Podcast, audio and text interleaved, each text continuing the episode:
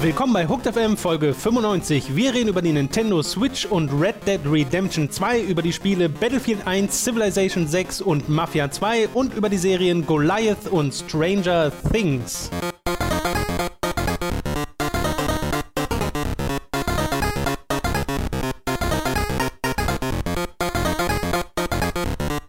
Glaube, wir müssen uns als erstes mal entschuldigen dafür, dass dieser Podcast eine Woche ausgesetzt hat. Letzte Woche gab es nämlich keinen regulären Hooked FM. Das ist Uh. überwiegend meine Schuld, weil ich war einfach krank. Uh. Und zwar bis Donnerstag. Und Donnerstag Oh. war ich dann wieder da und da haben wir dann direkt den Livestream gemacht Yay. und haben auch festgestellt, okay, dann ist ja der Red Dead Trailer und das, das die Nintendo Buh. NX-Enthüllung. Und das wären alles so News, die in den Podcast müssten. Also hätte man dann, Freitag aufnehmen können und dann, naja, egal. Dann hat sich halt eine Woche verschoben. Verzeiht, dass es dafür eine Woche keinen gab. Dafür kommt diesen Samstag und 10 Dollar Patreon-Supporter wissen das schon, denn die haben den schon gehört. Ein ganz besonderes Hooked on Topic. Da haben wir nämlich äh, David mal zu Gast bei uns und haben ein, ja, ein kleines Wiedersehen gefeiert und uns mal ausdiskutiert. Und da ist das Feedback bei den Leuten, die ihn jetzt schon hören können, über Patreon sehr positiv. Und da freue ich mich auch drauf, wie ihr das dann finden werdet. Ja. Wie gesagt, kommt am Samstag. Genau, hatte der David bei sich am Kanal auch schon angekündigt. Also wenn ihr ist das kein Geheimnis guckt, mehr. Genau, dann habt ihr das schon gesehen. Kommt dann, genau, Samstag, Mittag, Vormittag. Genau, eine andere Sache, einfach nur für die Info, äh, als Info für euch, den Souls 3 DLC, den habe ich jetzt schon durchgespielt. Das Embargo ist aber erst morgen, ich könnte also erst morgen drüber reden. Allerdings will ich das gar nicht, bevor nicht Robin den auch durchgespielt hat. Mhm. Was dann hoffentlich eventuell nächste Woche einfach ist, dass wir dann da beide drüber reden können und dann Ja. bekommt ihr da unsere beiden Eindrücke. Und dann habt ihr wahrscheinlich auch schon Gelegenheit gehabt, äh, das selbst durchzuspielen, weil der kommt ja jetzt raus. Hatten wir im Podcast dann jeweils ähm, Twitch Prime angesprochen? Oder war das. Äh, wir hatten das schon mal angesprochen, wir können es auch gerne nochmal ansprechen. Ja, dann lass das einmal ganz kurz machen, weil äh, das ist was, was uns gerade äh, ganz gut, ganz gut hilft, ähm, weil das wirklich einen Effekt hat. Denn deswegen nur noch mal einmal kurz die Erwähnung. Ich weiß, wenn ihr das, hier- wenn ihr unsere Livestreams immer hört und unsere Podcasts hört, dann wird euch das vielleicht schon zum Alt raushängen. Aber ähm, wenn ihr ein Amazon Prime Abonnement habt, also ein ganz Standard Amazon Prime Abonnement, sei es als Student oder als richtiger Mensch, dann könnt ihr ähm, kostenlos also, oder ohne zusätzliche Kosten ein Abonnement unseres Kanals auf Twitch durchführen. Ihr müsst da euren Amazon-Link mit eurem Twitch, äh, euren Amazon-Account mit eurem Twitch-Account verlinken und dann könnt ihr einen Kanal ohne zusätzliche Kosten abonnieren. Das kostet normalerweise, glaube ich, 5 Dollar im Monat. Ähm, und ihr müsst dafür nichts bezahlen, aber wir bekommen dann für euer Abonnement- ich weiß nicht wie viel, das sind 3 Euro oder 2 Euro oder sowas äh, im Endeffekt, vielleicht weniger, ich kann, kann das nicht genau sagen. Aber wenn das eben ein paar Leute machen, dann ist das äh, durchaus äh, relevant und äh, hi- hilft uns da äh, finanziell wirklich. Ja. Also solltet ihr ein Amazon Prime Abonnement haben und schon fleißig immer mit unserem Affiliate-Link einkaufen, was uns ebenfalls sehr hilft, danke dafür, äh, dann ähm, verlinkt doch einmal diesen Account mit Twitch und wenn ihr euch dann gefällt, was wir machen, dann abonniert, abonniert doch uns, da helft ihr uns Genau. ordentlich mit. Also es hilft wirklich. Und danke auch mal an alle, die es Mhm. schon getan haben. Das sind über 300. Wir hatten vorher irgendwie so 50, knapp über 50 Abonnenten und jetzt sind es fast 400 Abonnenten insgesamt, die wir haben äh, bei Twitch. Und dadurch wird diese Zahl, was vorher recht wenig war, äh, doch langsam relevant an Ja. Zusatzeinnahmen, die man da bekommt. Und da freuen wir uns sehr, sehr drüber, denn das können wir wirklich äh, gut gebrauchen. Ja, jetzt müssen wir gucken, wie das mit dem Steuerkram bei Twitch ist. Da stehen noch so ein paar Sachen aus, weil man da muss ich Genau. damit, ähm, also bei, bei Ja, die Patreon. Zahlen da auch verzögert. Das ist alles ein bisschen komisch. Ja, genau, bei Patreon kümmert sich halt Patreon um die Steuersachen in den USA. Ja. Ähm, die haben zuerst auch an ihre, an ihre Creators äh, versucht abzugeben, aber dann gab es so einen Aufschrei, keiner wusste, was, da mach, was man da machen soll, weil man sich da halt mit dem Finan mit der IRS, also quasi dem Finanzamt aus den USA beschäftigen muss, was halt einfach fast unmöglich ist für uns hier.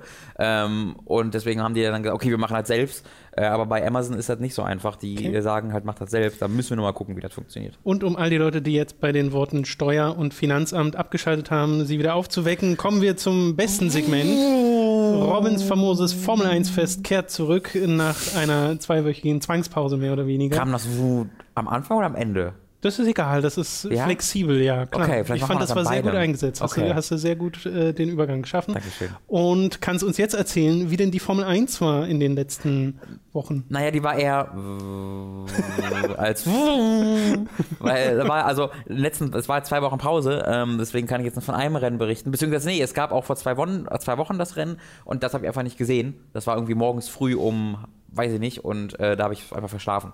So, äh, da habe ich halt das Ende davon geguckt. Ich glaube, das Ähm, haben wir aber schon erwähnt. Das haben wir gehabt, gesprochen, genau. okay. Äh, aber jetzt am Sonntag, das war in Austin in den USA äh, und das war übelst unspektakulär. ähm, das, Schade. All, allgemein ist, das, ist der, ist der WM-Kampf gerade sehr, sehr knapp und spannend, weil der Rosberg irgendwie knapp, ich glaube, 27 Punkte oder 30 Punkte oder sowas vor dem Hamilton liegt und es sind noch drei Rennen. Äh, und wenn jetzt in jedem Rennen Hamilton Erster und Rosberg Zweiter werden würde, würde Rosberg Weltmeister werden. Ähm, aber wenn er einmal einen Fehler machen sollte, dann äh, kann es sehr schnell anders aussehen, weil du bekommst ja für so einen Sieg bekommst du 25 Punkte. Das heißt, sollte der Rosberg mal rausfallen oder sonst irgendwie nicht in die Punkte kommen, äh, dann hat ihn der Hamilton direkt wieder eingeholt.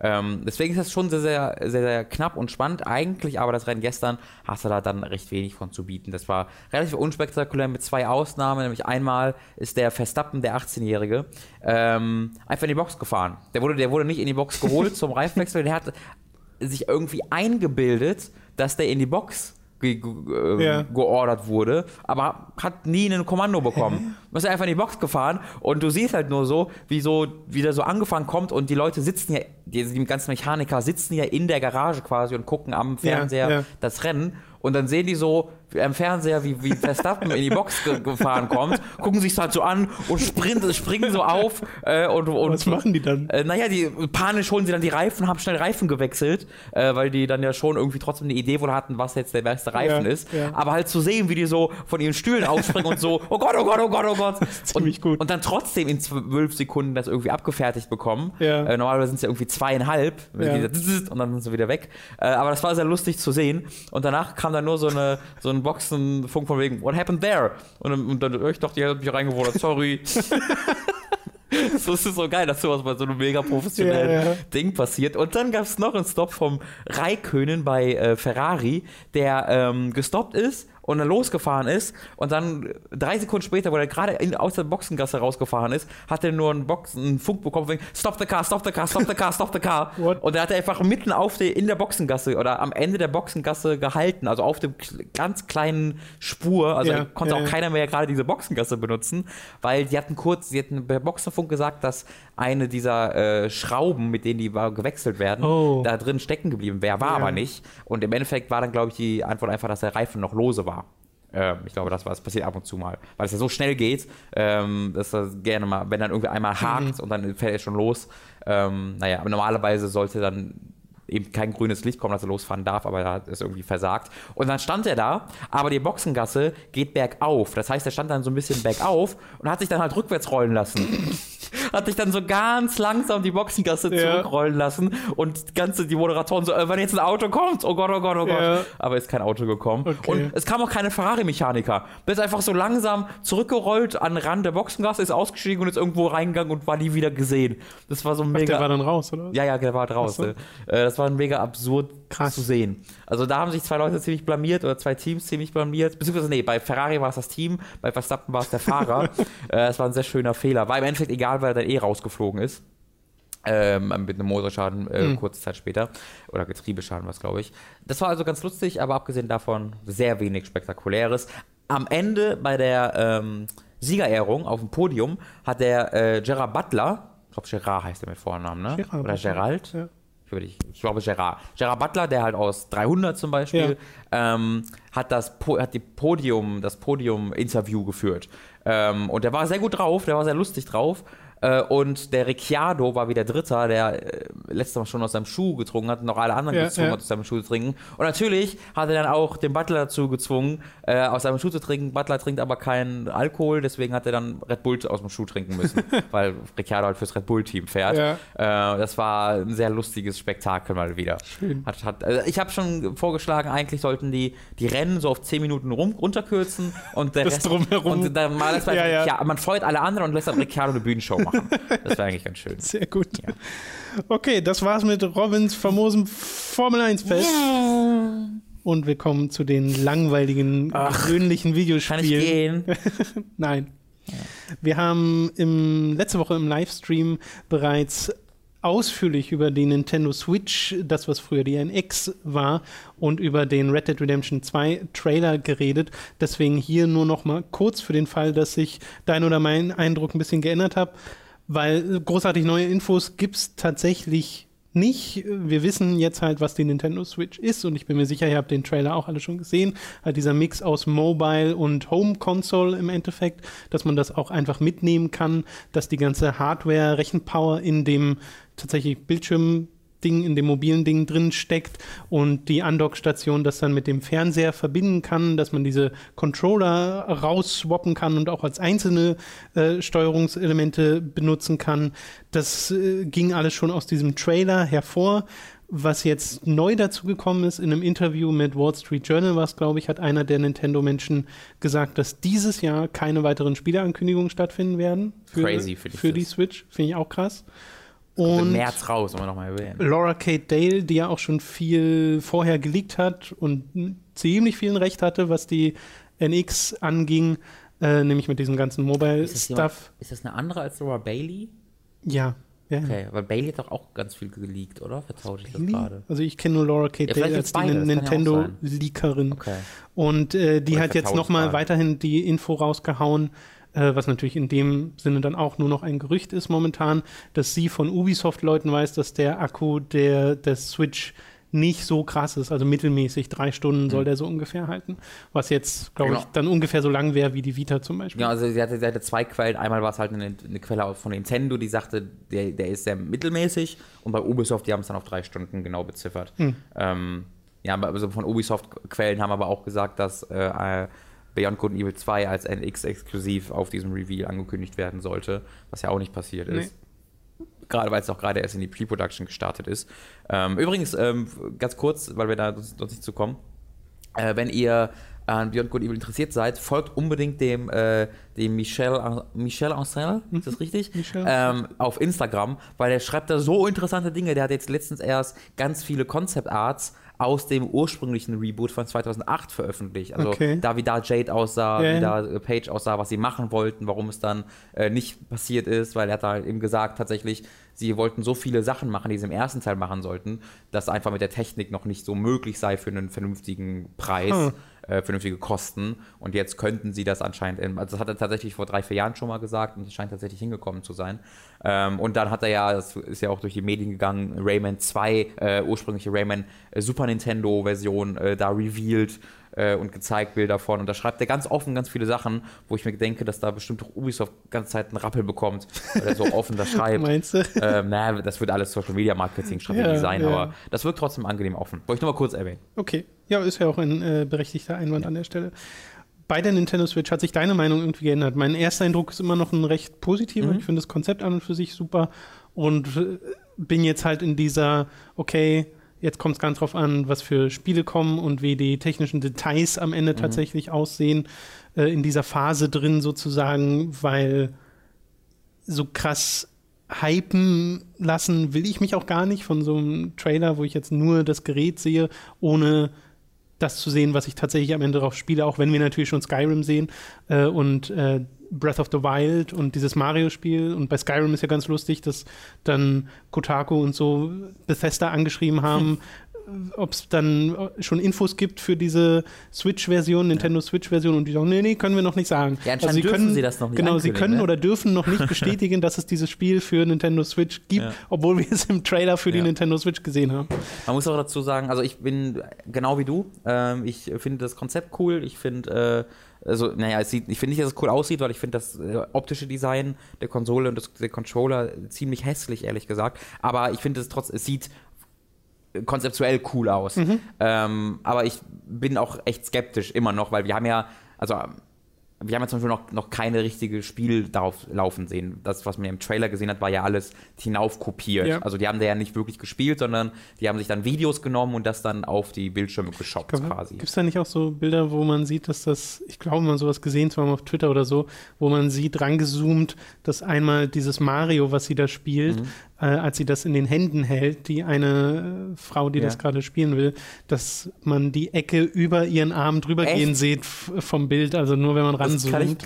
ist nur ein ganz kurzer aber- Frame. Kann ich mir gut vorstellen, Ja. wenn es dann tatsächlich so ist. Also es ist aber üblich tatsächlich. Genau, das ist nichts Unübliches, aber es ist halt der Grund abzuwarten, ne? Ja. Weil das, sind, das ist so ein Ding, da das hört sich im halt echt cool an, aber in der Praxis kann so viel sein, was dich einfach stört. Es kann zum Beispiel sein, dass das auf der auf dem auf der Heimkonsolenversion dann super gut aussieht, aber dann, wenn du mobil unterwegs bist, irgendwie ruckelt. Oder es ist umgekehrt. Es sieht mobil super aus, aber wenn es dann aufbläst auf die große Auflösung in der Heimkonsole, sieht es scheiße aus. Ähm, da, da, da, da sind so viele kleine Dinge, die dich dann nerven könnten, dass ich da wirklich es wirklich laufen sehen möchte. Ich möchte sehen, wie es gewechselt wird. Ich möchte es in beiden Varianten äh, verglichen sehen. Äh, und bis dahin bleibe ich skeptisch. Vor allem hast du ja dann auch so direkt Fragen, wie das auf Dauer aussieht, wenn du das ganz oft machst, diesen Switch, ob dann diese Kontakte da irgendwie mit der Zeit lose werden, dass das dann so klappert oder so an dem Bildschirm dran, ob der Bildschirm Kratzer kriegt, wenn man ihn da so rein und raus stellt. Ich meine, das sind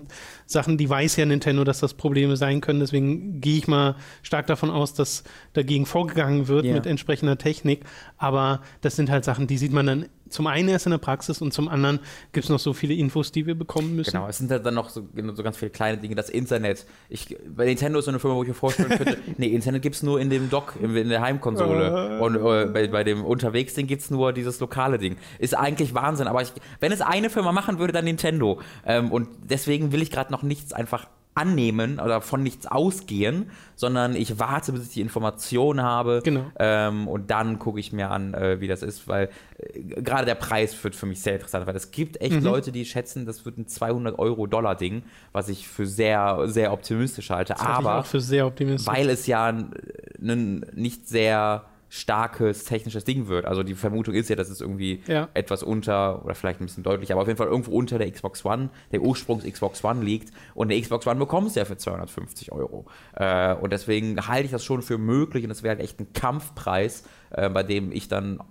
auch sehr schnell Ja sagen würde. Ja. Ähm, ich, bin, ich, bin, ich bin gespannt. Ich, ich freue mich drauf zu sehen, woraus, was daraus wird, aber ich bleibe auch vorsichtig. Genau. Das ist, glaube ich, die gesündeste Haltung, die man dem gegenüber haben kann. Das andere war Red Dead Redemption 2, was angekündigt wurde, überhaupt mal angekündigt wurde letzte Woche, mit ein paar Teaser-Bildern, die dann auf dieses Reveal hin, ja, hinleiteten und ein Trailer, der ebenfalls mit Zeit und Datum angekündigt wurde, was dem Trailer nicht gut tat, weil der geht nur eine Minute und zeigt Landschaftsaufnahmen im Wesentlichen, ohne wirklich viel vom Spiel preiszugeben, was ein bisschen schade war, weil wir alle waren so, "Hä, der ist jetzt vorbei. Also unsere Live-Reaktion ist wirklich so, das war's doch jetzt nicht, Ja. weil das halt so kurz war und weil es auch wirklich, ich habe mir den dann noch ein paar Mal angeguckt und es wirkt wirklich wie ein Trailer, der an dieser Stelle abgeschnitten wurde, als ob das, als ob es eine längere Version hiervon geben wird Ja. irgendwann, was ja durchaus passieren kann. Ja, dieser, diese, das ist eine, eigentlich ein Teaser, der veröffentlicht wird, um das Datum für den Trailer anzukündigen. Ja, genau, nicht der Trailer selbst, der an Genau. einem bestimmten Datum dann gezeigt Genau. wird. Aber ich meine, das, was man sieht, ist ja wunderschön. Sie zeigen halt Ja. diese äh, Westernwelt äh, nicht nur mit den typischen, ja, wüstenartigen Steppen, die du auch in Red Dead Redemption 1 kennst, sondern auch mit so einem Sumpfgebiet, was bei Nacht gezeigt wird, was mega gut aussieht. Äh, und Wald und Büffelherden und Züge und alles. Also das sieht schon toll aus, aber ein paar mehr Infos hätte ich schon gern. Ja, da war also- es kommt das auch erst äh, Herbst nächstes Jahr, aber trotzdem. Ist halt, wir sind in der, im Wilden Westen. Und das sieht so aus wie im Wilden Westen und es sieht grafisch gut aus, aber es war halt nichts, was mir aus diesem Nee, Trailer Na, vor allem, könnte. es hätte auch, na gut, bis auf die Tatsache, dass du natürlich äh, die sieben Leute am Ende reiten siehst, Mhm. hätte auch Red Dead Redemption 1 Re Remake sein können Ja. oder sowas. Also Ja. ich sehe noch wenig, was an, nach Teil 2 aussieht, so an nach, nach. Ja, das ist halt alles im Online-Modus passiert und du eine sehr rudimentäre Singleplayer-Welt hast, wo du nichts machen kannst. Ich hoffe nicht. Würde ich aber Rockstar ehrlich gesagt auch gar nicht zutrauen. Ja, ich, äh, ich bin sehr skeptisch wegen dem Erfolg von GTA Online und der sehr prominenten Ankündigung des Online-Moduses äh, dieses Spiels. Ja, ich glaube schon, dass das eine Folge dessen ist, aber ich glaube, wir kriegen einfach starken Singleplayer und starken Ja, das Online-Multiplayer und äh, dass vielleicht der Online-Plan oder der DLC-Plan von Anfang an bei Red Dead Redemption 2 heißt, okay, Story ist abgeschlossen, Ja. jetzt gibt es noch Online-Kram Ja. nach, im Nachhinein, weil das war ja bei GTA 5 so ein bisschen dieses Ding, wo man Genau. die ganze Zeit gerechnet hat, okay, wann kommen denn die Episodes of Los Santos Mhm. oder wie auch immer es heißen wird und sie kamen nie, weil online halt so krass war. Nun gut, das soll es dann auch schon gewesen sein mit den News und wir kommen zu den Spielen. Da gibt es nämlich diese Woche gleich zwei Hochkaräter, die released wurden. Das eine, was ich, äh, worüber ich gerne als erstes sprechen möchte, nicht nur weil es eine 1 im Namen hat, ist Battlefield Mm. 1, das du gespielt hast, ich gar nicht. Äh, ich bin da ja auch so ein bisschen raus aus dieser ganzen Militärshooter-Nummer. Bei Battlefield 1 würde mich also da würde mich die Neugierde schon packen, da mal reinzuschauen, allein schon, weil der Hype so groß ist und weil es so unfassbar hübsch aussieht. Aber gleichzeitig bin ich halt auch immer abgeschreckt von diesen Werbungen des epischen Krieges, der Mhm. da auf mich zukommt. Und ich weiß halt, das ist der Erste Weltkrieg. Mhm. Äh, und ich traue Battlefield nicht zu, den so darzustellen, dass es irgendwie einen, einen erzählerischen Eindruck hinterlässt in seiner Kampagne oder irgendwas außer, oh cool, Leute abballern in seinem Multiplayer. Das so, das, das trifft es auch dann sehr genau. Also diese Kampagne, die ist aber auch nicht. Also ich habe befürchtet, dass diese Kampagne mich aggressiv macht, weil sie so mit dem Thema umgeht. Die Sache ist, sie ist so weit weg vom Ersten Weltkrieg und hat so wenig mit dem Leben des alltäglichen Soldaten zu tun, dass ich da gar nicht mich aufregen kann, sondern eher ein bisschen gelangweilt bin, weil es wirklich, es ist von der Präsentation her und dem, was du machst, nicht zu unterscheiden von einem zufällig ähm, Call of Duty ab 4. Okay. Also du spielst da Superhelden einfach. Du ähm, fliegst mit Flugzeugen rum, stützt dann damit auf Zeppelin ab und rennst dann auf den Zeppelin rum. Du äh, legst dir Metallrüstungen an, wo du mit du wie ein Space Marine durch die Gegner stampfen kannst und äh, unverwundbar sie abballerst. Und währenddessen kannst du immer noch sprinten und, und springen und hast dann noch so eine riesige MG dabei. Weißt du, würdest du mir das erzählen außerhalb des Ersten Weltkriegskontexts, würde ich sagen, das klingt super gut. ja, ja, Sache ist, es, es beginnt halt damit, also ähm, es beginnt halt mit dieser Intro-Sequenz, die man auch aus den Trailern schon kennt, wo man ähm, eben so verschiedene von, von Leuten zu Leuten springt und die Ja. alle werden abgeballert ähm, und dann bleibt einer übrig und der erzählt dann die, diese fünf Geschichten, fünf sind es glaube ich, ähm, weil so ist diese Kampagne strukturiert, das ist eigentlich keine Kampagne, sondern es sind fünf voneinander völlig unabhängige Kurzgeschichten, wenn ich kurz sage, meine ich sehr kurz, also die gehen die gehen eine halbe Stunde bis eine Stunde insgesamt. Das ist mir ja wirklich schnell. Das durch. Spiel ist halt insgesamt viereinhalb bis fünf Stunden lang. Okay, krass. Das heißt, du hast nicht mal ansatzweise Zeit, mit Ja, irgendeinem ja, dieser Charaktere Ja, vor allem, wenn es hin und her springt, ne? Es gibt, also weil man, manche haben zwei Missionen, manche haben fünf Missionen, manche haben vier Missionen. Äh, das heißt, du hast halt dann zwei, teilweise zwei, drei, vier Cutscenes äh, Mhm. zwischendurch und das war's.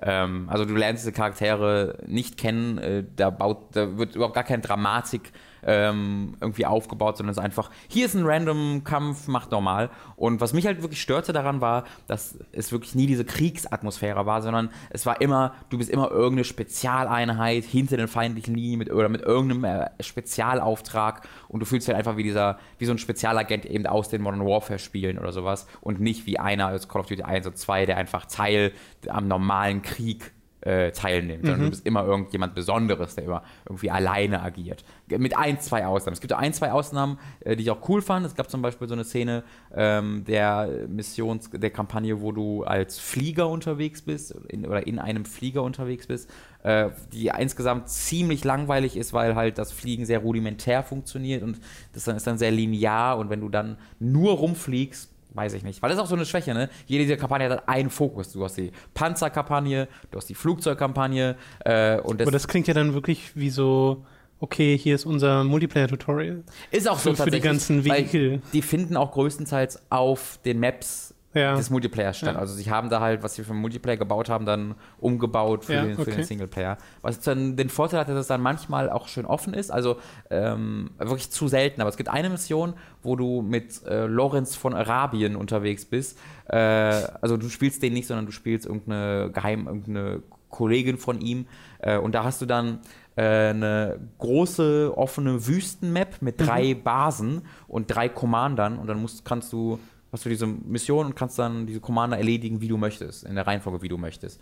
Äh, das hat mich dann sehr an Phantom Pain auch in dem Szenario erinnert, ähm, weil du eben auch stealthen kannst und sowas. Aber das ist wirklich die Ausnahme. Das Okay. ist die Ausnahme. Es ist meistens dann doch relativ linear.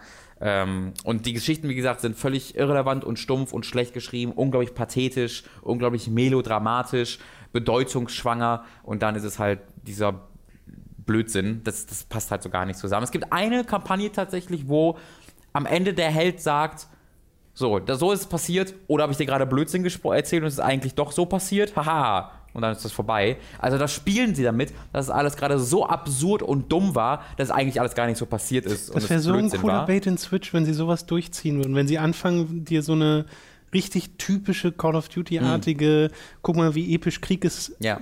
Story erzählen und die wird halt erzählt von einem Charakter und dann sagt er, ja, aber eigentlich war es so. Und genau. danach wird es mega Depri. Also, das ist halt in dieser einen Kampagne wirklich der Fall. Die Sache ist, die anderen Kampagnen sind alle genauso übertrieben und dumm, aber da wird es dann nicht so verkauft. Ja, ist komisch. Ähm, deswegen ist es halt einfach ein, ein, komisches Ding dann. Also, die Kampagne hat unglaubliche Schauwerte. Battlefield 1 ist, glaube ich, das schönste Spiel aller Zeiten. Ähm, das, und es läuft, es ist super optimiert. Also, auf meiner äh, GeForce 79, ähm, 8 GB RAM, läuft es in Hoch bis Ultra in flüssig 60 Frames was ich extrem, extrem überraschend finde, weil ich kann wenige andere Spiele auf hoch bis ultraflüssig spielen. Wobei ich da schon bei Dragon Age Inquisition, was ja auch Frostbite ist, mhm.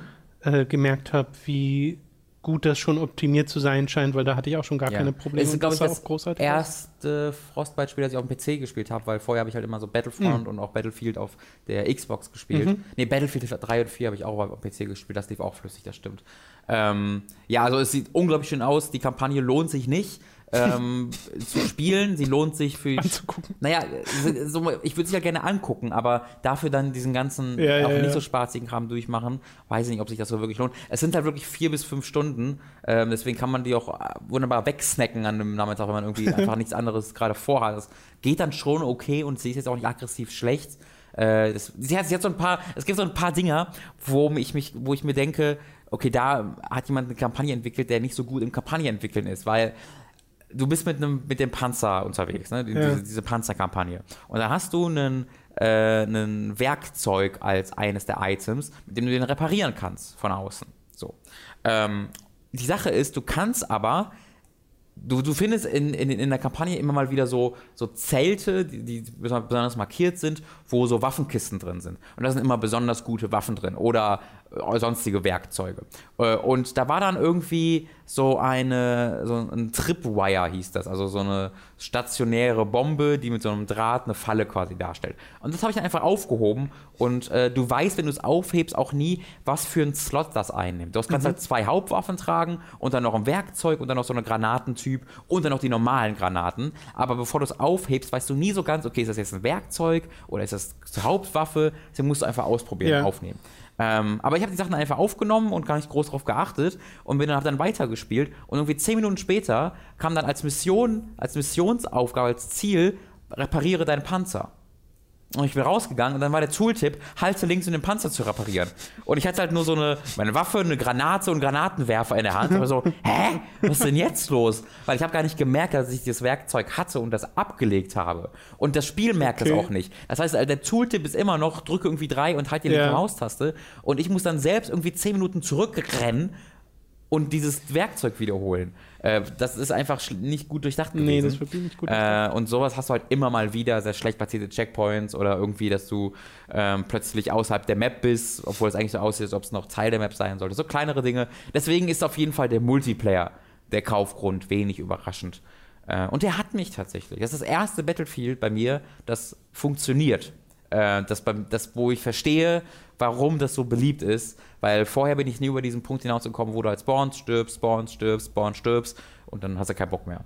Ähm, du brauchst ja auch länger zum Respawnen, du brauchst länger, um wieder zurück zum am Kampf teilzunehmen und dann stirbst du halt einfach sehr das schnell. Das kenne ich, kenn ich aus meinen Battlefield-Zeiten auch noch, weil die Battlefields, die ich gespielt habe, waren 1942 mhm. und äh, Bad Company 2 waren so die, wo ich auch wirklich Multiplayer gespielt habe. Mhm äh, und auch gar nicht so wenig Multiplayer gespielt habe. Und die waren ja auch so dieses klassische, okay, du brauchst eine Weile, um zu, zum Kampfgeschehen überhaupt zu kommen, aber hast ja dann auch so Möglichkeiten wie Fahrzeuge, um dahin zu mhm. kommen.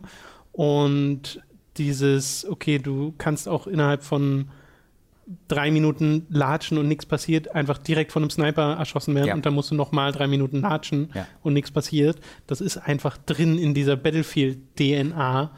Äh, dafür ist dann, wenn du dann mal selbst Sniper spielst und die Leute wegnimmst, macht dann das total viel Ja. Spaß. Du wirst halt, also du- das wird, ich weiß nicht, gab es in Bad Comedy 2 schon Squads oder wurde das Ja. erst? Okay, weil diese, diese Mechanik hilft da echt sehr. Du kannst ja bei deinen Beim Squad. Mhm. Squad-Mitgliedern spawnen, solange sie nicht direkt, gerade direkt unter Feuer sind oder am Sterben sind.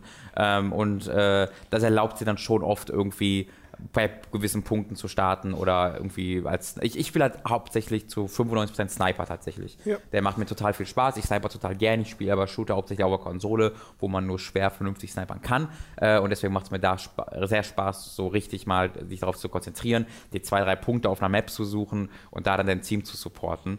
Ähm, weil äh, bei Battlefield äh, du agierst du dann ja auch als Spotter, weil du ja den, die Q-Taste drücken kannst, um gegnerische Feinde zu markieren, die dann auch bei, deinen bei deinen Kumpels markiert werden. Und ich habe so eine Signal-Flare-Gun und wenn ich die irgendwo hinschieße, werden alle Leute, in die drumrum sind, äh, auch markiert und das macht Feuerschaden. Das heißt, wenn die da drüber hinwegrennen, äh, fangen die an zu brennen und das scheint keiner zu wissen. Keiner weiß, dass, diese, dass dieses Ding nicht. Feuerschaden macht. Und deswegen, wenn man das dann irgendwie in so einen Flur haut oder sowas, wo man weiß, dass Leute gleich Ach so. durchrennen, machst du so viel Schaden und du kannst teilweise vier, fünf Leute gleichzeitig killen, weil die alle durchrennen und dann rumstehen und wissen, warum brenne ich, warum brenne ich, Hilfe.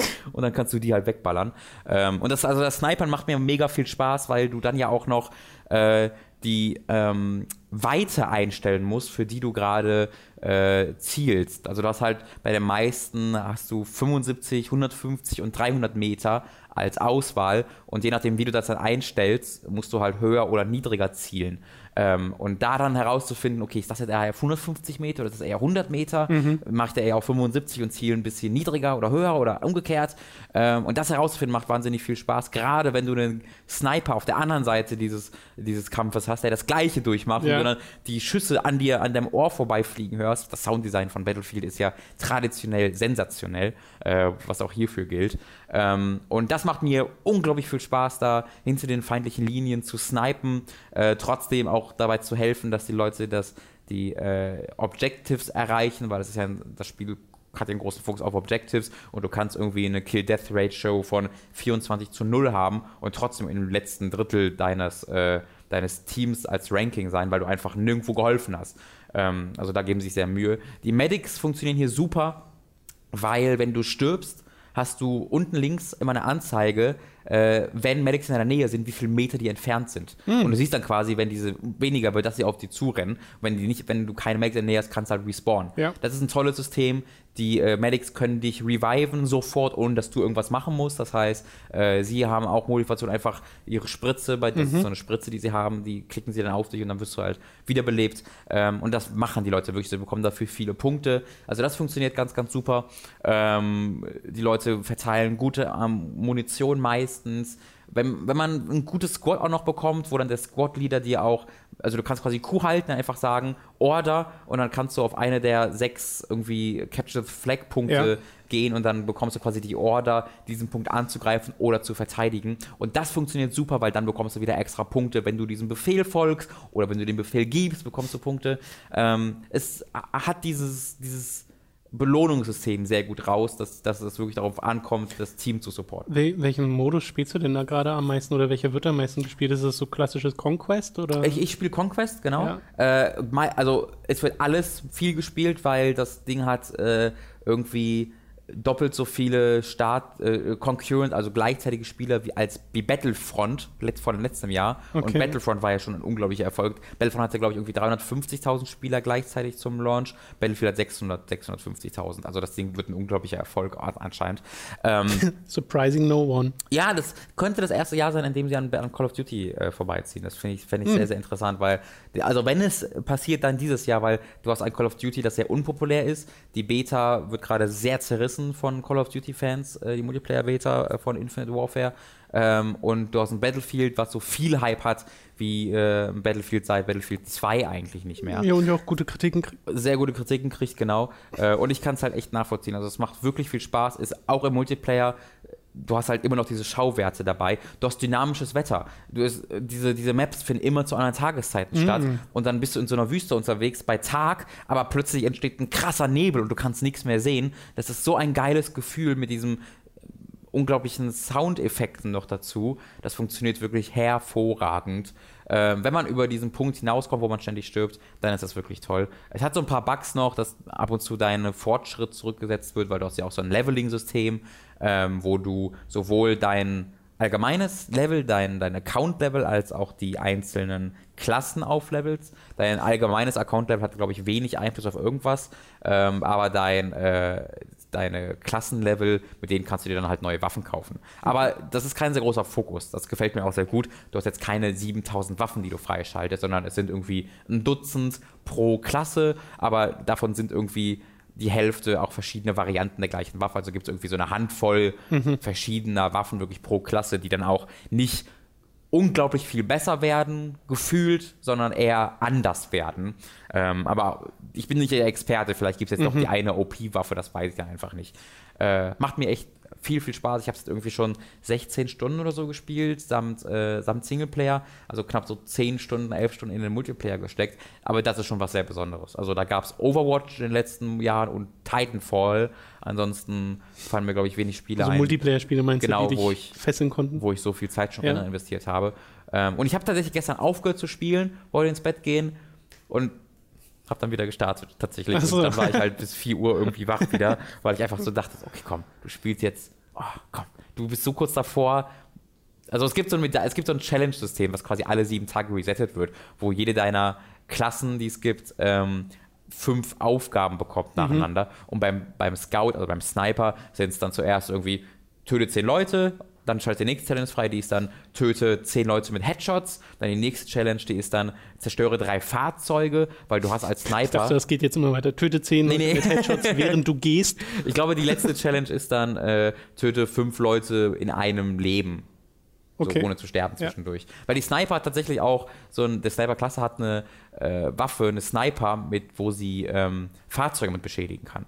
Die, die nennen K-Bullets. Also es ist die gleiche Waffe wie die normale Sniper, aber du kannst spezielle Kugeln da reinlegen, die panzerbrechend sind, mhm. womit du dann tatsächlich auch Fahrzeuge zerstören kannst, äh, was ganz cool ist. Allgemein okay. fühlt sich dieses Spiel aber kein bisschen wie ein World War One-Spiel an. Du hast äh, ganz viele ähm, automatische Waffen, du hast diese ganzen Fahrzeuge. Äh, es fühlt sich an wie ein World War II-Spiel äh, im Grunde. Ähm, nur, dass du halt zwischendurch noch einen Zeppelin hast, der rumfliegt. Äh, aber das mhm. macht mir jetzt nichts aus, weil auch ein World War II-Spiel hat es ja länger nicht mehr gesehen. Ja, naja, genau, dieses ganze mal nicht moderne Szenario ist jetzt schon wieder irgendwie äh, genau. neu. Bis zum Call of Duty nächstes Jahr. Nächstes oder übernächstes Jahr wird Call of Duty zu 100% World War 2 wieder haben. Bestimmt. Ja, und dann wird es wieder langweilig.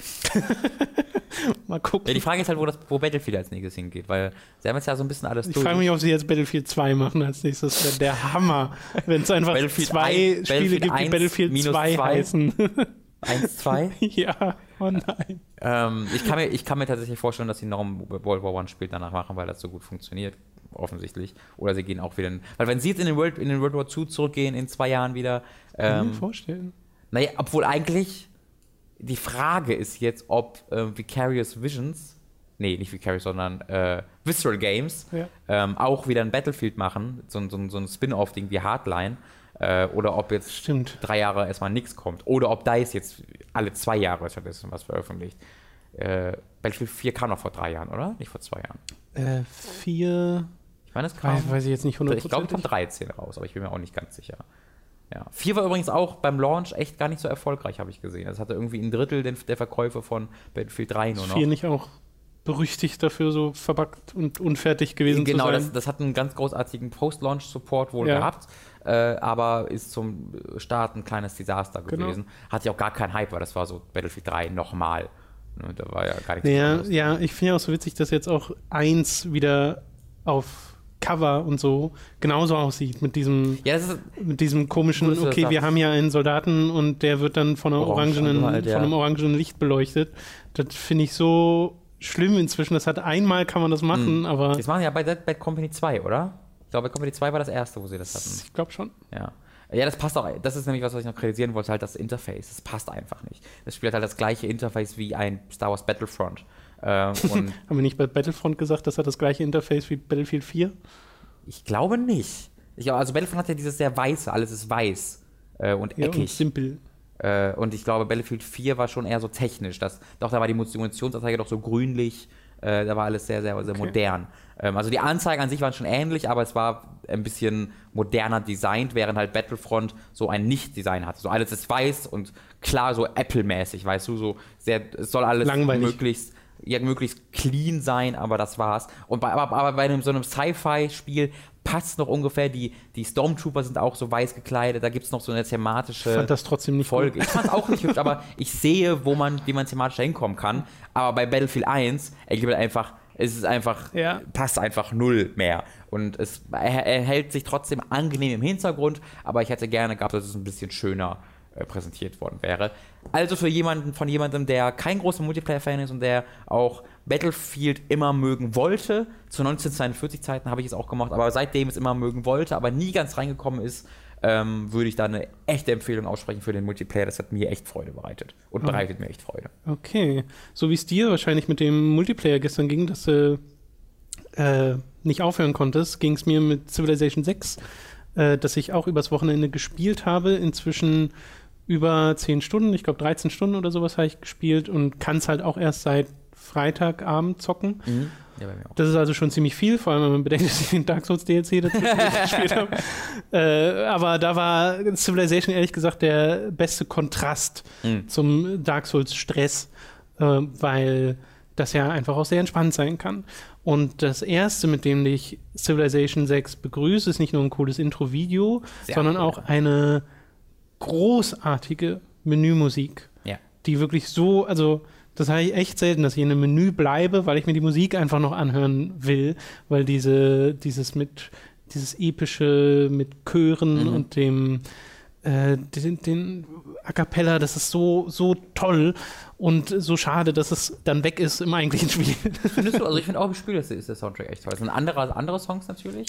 ja, da bin ich ein bisschen zwiegespalten. Es kommt ein Also, bisschen auf die Zivilisation natürlich an. Ne? Das genau, ich äh, hatte schon Tracks, wo ich mir dachte, Gott, diese Melodie ist so nervig, das würde ich am liebsten ausstellen. Und dann auch welche, die sind einfach schön, wirklich schön und passen wunderbar und sind nicht so aufdringlich. Genau, also hab- das ich ist ein bisschen durchwachsener. Ich glaube, aufgefallen ist es mir bei Japan, da fand ich es gut. Da, da fand ich es echt toll. Ähm, ja, das ist ja im, im, äh, im Erbe von C4, was er damals den Grammy, was der Grammy? Mhm. Ich glaube, den Grammy gewonnen äh, als erstes Videospiel. Äh, Wenn es ein anderer War bei Preis ist, dann entschuldige ich mich. Äh, und das ist, also das ist in, ganz in diesem Sinne und in diesem Stile und Ja, auch in dieser toll. Qualität. Da haben sie noch mal Ist einen auch toll, wenn du das, ähm, der Komponist hat das auch auf seinem Channel. Ist der gleiche Komponist Christopher? Tin heißt er, glaube ich. Ich glaube nicht. Okay. Weiß ich aber einfach nicht. Mhm. Ähm, äh, wenn du dann in der Beschreibung liest, Lyrics by Leonardo da Vinci, angepasst von so und so. Was? Weil der, das basiert halt auf Text von Leonardo da Vinci, finde ich ganz toll. Auf, basiert auf einem Bild von Leonardo da Vinci. im Bild. äh, Civilization 6. Ich habe Oh Gott, jetzt werden mich so viele Leute berichtigen. Das ist doch kein Maler. Ich habe Civ 5 ehrlich gesagt nicht so sonderlich viel gespielt und Civ 5 war mein erstes Civilization, was ich überhaupt mal intensiver gezockt habe. Aber ich glaube, Steam zeigt mir da irgendwas 25 Stunden an, was ja für ein Civ einfach nicht sonderlich Bei- viel bei ist. fünf? Bei 5, Okay. genau. Das ist bei mir, glaube ich, ähnlich. Und habe auch 30. die Add-ons nicht gespielt. Ich bin also Mhm. nicht das, was man als Civ-Veteran oder Experten bezeichnen würde. Bin also recht frisch hier reingegangen, weil ich mich auch an so gut wie nichts mehr aus Civ 5 erinnern kann, äh, was so Details spielmechanischer angeht. Und bin jetzt in den 13 Stunden, nachdem ich das Tutorial gespielt habe, um ein bisschen reinzukommen, auch drin und habe meinen Spaß. Bin jetzt allerdings auch nicht in so einem Modus, wo ich sage, das begeistert mich bis ans Ende der, des strategischen Maßes hinweg. Das ist, ist einfach nur, ich finde es einfach nur gerade sehr gut. Hast du denn schon eine Partie komplett gespielt? Äh, ja, eine wirklich komplett, auf einer kleinen Map allerdings, mit irgendwie drei Computergegnern, weil mein allererstes Match war auf einer Standardgröße Map mit acht, glaube ich, Computergegner. Und da habe ich halt so dieses typische Ding, was mich an manchen Rundenstrategiespielen einfach nervt, festgestellt, dass ich nämlich, wenn ich mal einen Teil der Map erkundet habe und alle NPCs getroffen habe, dass dann auf Runde beenden drücken und dann wieder dran sein, einfach mal eine halbe Minute dauert, weil. So lange? Nee. Naja, nee, übertrieben gesprochen. Ja, aber, aber naja, das ist, man muss doch vorsichtig sein, weil es gibt ja Spiele, die brauchen wirklich so lange. So Steam, äh, Total Co- War. Codename Steam, bei Total War dauert auch mal länger ab und zu. Aber also das ist mir eher positiv aufgefallen, dass es dann doch recht schnell geht, aber das dauert natürlich länger als bei drei. Äh, als bei drei? Als bei drei Gegnern. Ach so. Ähm, ja, aber das ist halt etwas, was mich bei so rundenbasierten Spielen immer ein bisschen stört, dass du halt viel wartest. Einfach Mhm. viel deiner Spielzeit ist warten dadurch, dass du das machst. Mir ist dann aber auch aufgefallen, dass es ja im Menü Punkte gibt, womit man das ein bisschen beschleunigen kann, nämlich indem man zum Beispiel Animationen ausschaltet Mhm. oder stark beschleunigt, sodass wenn der Gegner sein äh, seine Figürchen bewegt, mir das nicht ganz langsam mit seiner extra Animation angezeigt wird, sondern das so ganz schnell vorspult. Und das fand ich super angenehm, dass du das Mhm. Okay. dann dadurch beschleunigen kannst. Äh, wodurch sich, finde ich, ein viel schönerer Spielfluss auch ergibt. Ich habe mit Perikles gespielt, mit den Griechen. Die haben den Vorteil, dass sie gleich am Anfang eine Zusatzpolitik wählen können, denn in diesem Spiel gibt es ja ganz viele Systeme. Du hast ja dieses klassische, du fängst mit einer Stadt an und einem Krieger und dann ist deine Aufgabe halt. Äh, Mach mal. Mach mal, Flieg genau. mal- flieg mal ins Bau deine. Zivilisation auf, baue mehrere Städte und verbreite dich und gewinne auf verschiedenste Arten, zu, die wir gleich noch, zu denen wir gleich noch kommen. Und die Griechen haben den Vorteil von Anfang an, eine zusätzliche Politik erlassen zu können, denn du hast ja hier ein Politik- und Regierungssystem, startest am Anfang immer im gleichen sozusagen und schaltest dann mehrere frei durch äh, Forschung und kannst dann da militärische oder wirtschaftliche oder auch Religiöse. religiöse ja, Politiken, wie gesagt, erlassen, die dir verschiedene Boni geben. Und da ist es, fand ich, war es direkt ein richtiger Vorteil, am Anfang noch eine zusätzliche machen zu können, vor allem weil es so eine Joker-Politik ist. Das heißt, man kann da slotten, was man will. Normalerweise sind die nämlich eingeteilt. Du hast so einen Militärslot, einen Wirtschaftslot und da ging dann auch nur eine Politik aus dieser Genau. Kategorie rein. Und jetzt mal kurz äh, noch ein bisschen zu erläutern, ähm, du hast da, also du, du wählst jetzt nicht einfach nur eine Staatsform aus, sagst jetzt, ich bin jetzt eine Demokratie oder ich bin jetzt eine, äh, eine Monarchie oder sowas, sondern du ähm, erforschst verschiedene Staatsformen und wenn du die erforscht hast, kannst du deren politischen also es sind halt so Karten, wie du ja gesagt hast, Genau. ne, äh, deren politischen Vorteile einsetzen oder halt nicht einsetzen, aber du kannst es auch miteinander mixen. Also du kannst halt irgendwie ein, äh, irgendwie einen sozialen Vorteil, der dir irgendwie, weiß ich nicht, erlaubt, bestimmte Einheiten schneller baut, in den sozialen Slot zu tun und dann kannst du aber auch irgendwas aus einer anderen Staatsform, in Anführungszeichen, in den militärischen Slot tun. Naja, du hast diese so Sachen wie äh, Monarchie o- oder diese verschiedenen Regierungsformen, die du ja auswählen musst, die dir dann vorgeben, welche Arten von Slots du hast. Also Das stimmt, ja. es gibt so, äh, halt dann welche, wo du sehr militärfokussiert bist, hast du mehrere Militärslots. Es gibt welche, die sind wirtschaftlich fokussiert, hast du mehrere Wirtschaftsslots und sowas. Äh, das sind dann die, ein, äh, die Auswirkungen der eigentlichen Regierungsform und sie haben noch einen Bonus an und für sich. Bei dem einen wird halt Produktion von Wunder beschleunigt und beim anderen hast du militärische Vorteile und so weiter. Äh, jedenfalls ist das das eine System. Dann hast du ein, Regier ein, ein, ein Religionssystem, was glaube ich bei C5 durch ein Add-on erst dazu kam Ich Was glaube, jetzt hier- mich auch zu erinnern, ja. was jetzt hier von Anfang an drin steckt, kann also dich einer Religion beziehungsweise kannst dir eine Religion aussuchen oder auch selbst eine erstellen. Also du hast wirklich so Echtweltreligionen, die da stehen. Mhm. Kannst dir aber auch selbst eine mit irgendeinem Namen geben und dann Missionare zu verschiedenen Städten schicken und diese Religion verbreiten, Mhm. was dir halt Glauben bringt und Glauben wiederum kann eingesetzt werden, um mehr Missionare zu bauen oder wenn du eine entsprechende Politik hast, kannst du Glauben auch benutzen, um richtige militärische Einheiten zu bauen oder andere Sachen Gott. äh, greift halt direkt ineinander, ne? Religion und diese Politiksysteme, äh, was ganz nett ist. Was? Das ist ja mega unrealistisch. Und dann hast du eben das Forschungssystem, das ist sehr klassisch, dass du sowas wie Keramik oder Rad oder äh, Eisenschmelze oder sowas äh, nach und nach erforscht und dadurch dann verschiedene Bauten freischaltest, die du dann in deinen Städten errichtest, um mehr Bevölkerung, mehr Wissenschaft, mehr Kultur, mehr alles Mögliche zu bekommen äh, oder halt einfach eine Armee aufzubauen. Und äh, du hast ja verschiedene Siegtypen. Der klassische ist der Herrschaftssieg, also alle anderen platt machen.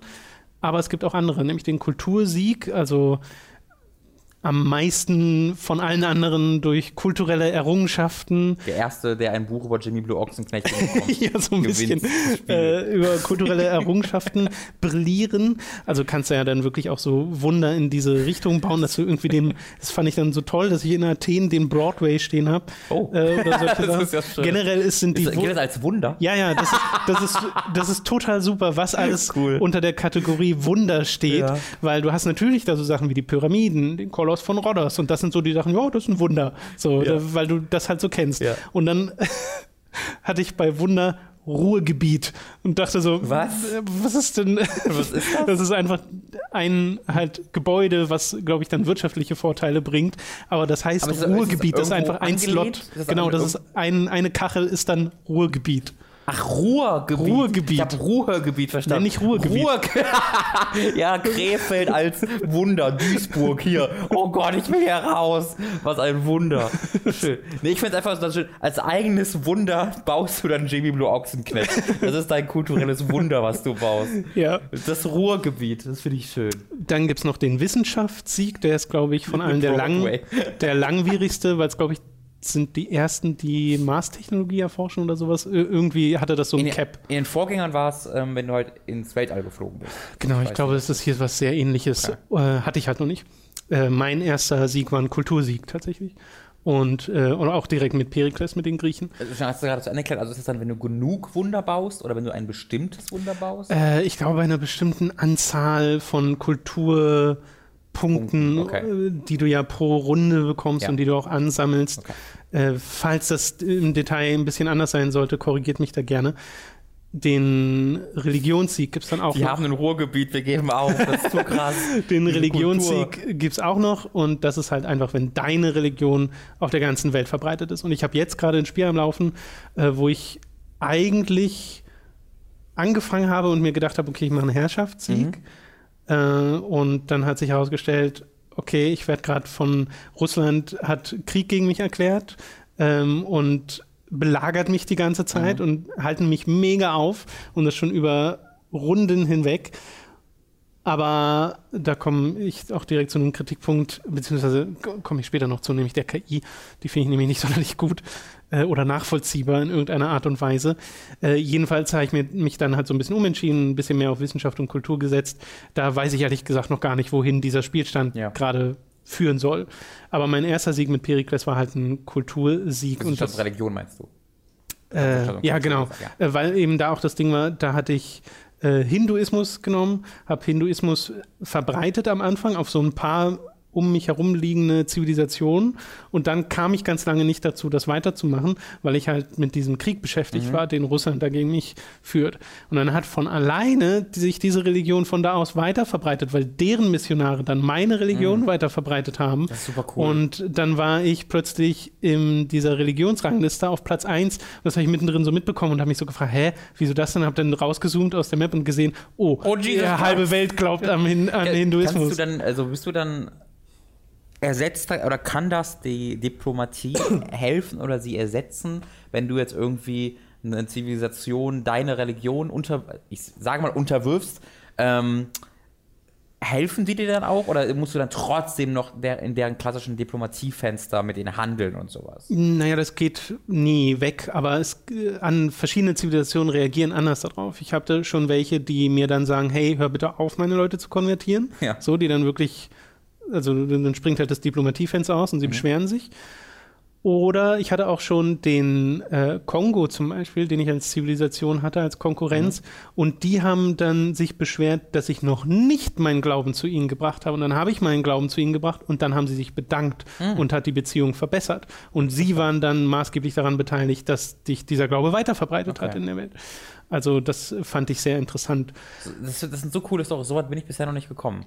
Ich habe halt Ja, es ist eh immer total toll, diese anachronistischen Geschichten zu Mhm. erzählen, äh, wenn du dann halt, weil ja auch dein eigener Herrscher, den du wählst, äh, bei mir ist es gerade Gilgamesh mit den äh, Sumerern, der lebt ja auch über Jahrhunderte Deswegen, hinweg. das ist das Tolle. Da, da kämpft halt Gilgamesh gegen Roosevelt. Ja, das genau. Kann man, das kann man halt nur cool finden. Weil unter Roosevelt ist dann auch so ein, so ein, so ein amerikanischer Gentleman, so ein bisschen. Übrigens, ich finde diese Charakterdesigns großartig. Die, ich mag die auch total, die sehen so, also diese Animationen sind so super die Animationen sind großartig und deren Artstyle ist der perfekte Mix aus realistischem Artstyle mit übertriebenen irgendwie Ausdruck. Also es hat sowas Comichaftes, aber es sind trotzdem, es ist trotzdem realistisch. Ich glaube, du meinst eher plastisch, oder? Als weniger realistisch? Hm, Ich, also ich finde, die sind schon, also die haben realistische Körperformen, die sind, wenn ich halt Comic sage, dann hat man bestimmt direkt das Ja Gefühl gut, es von, sind keine Karikaturen direkt, Genau. genau, aber es sind schon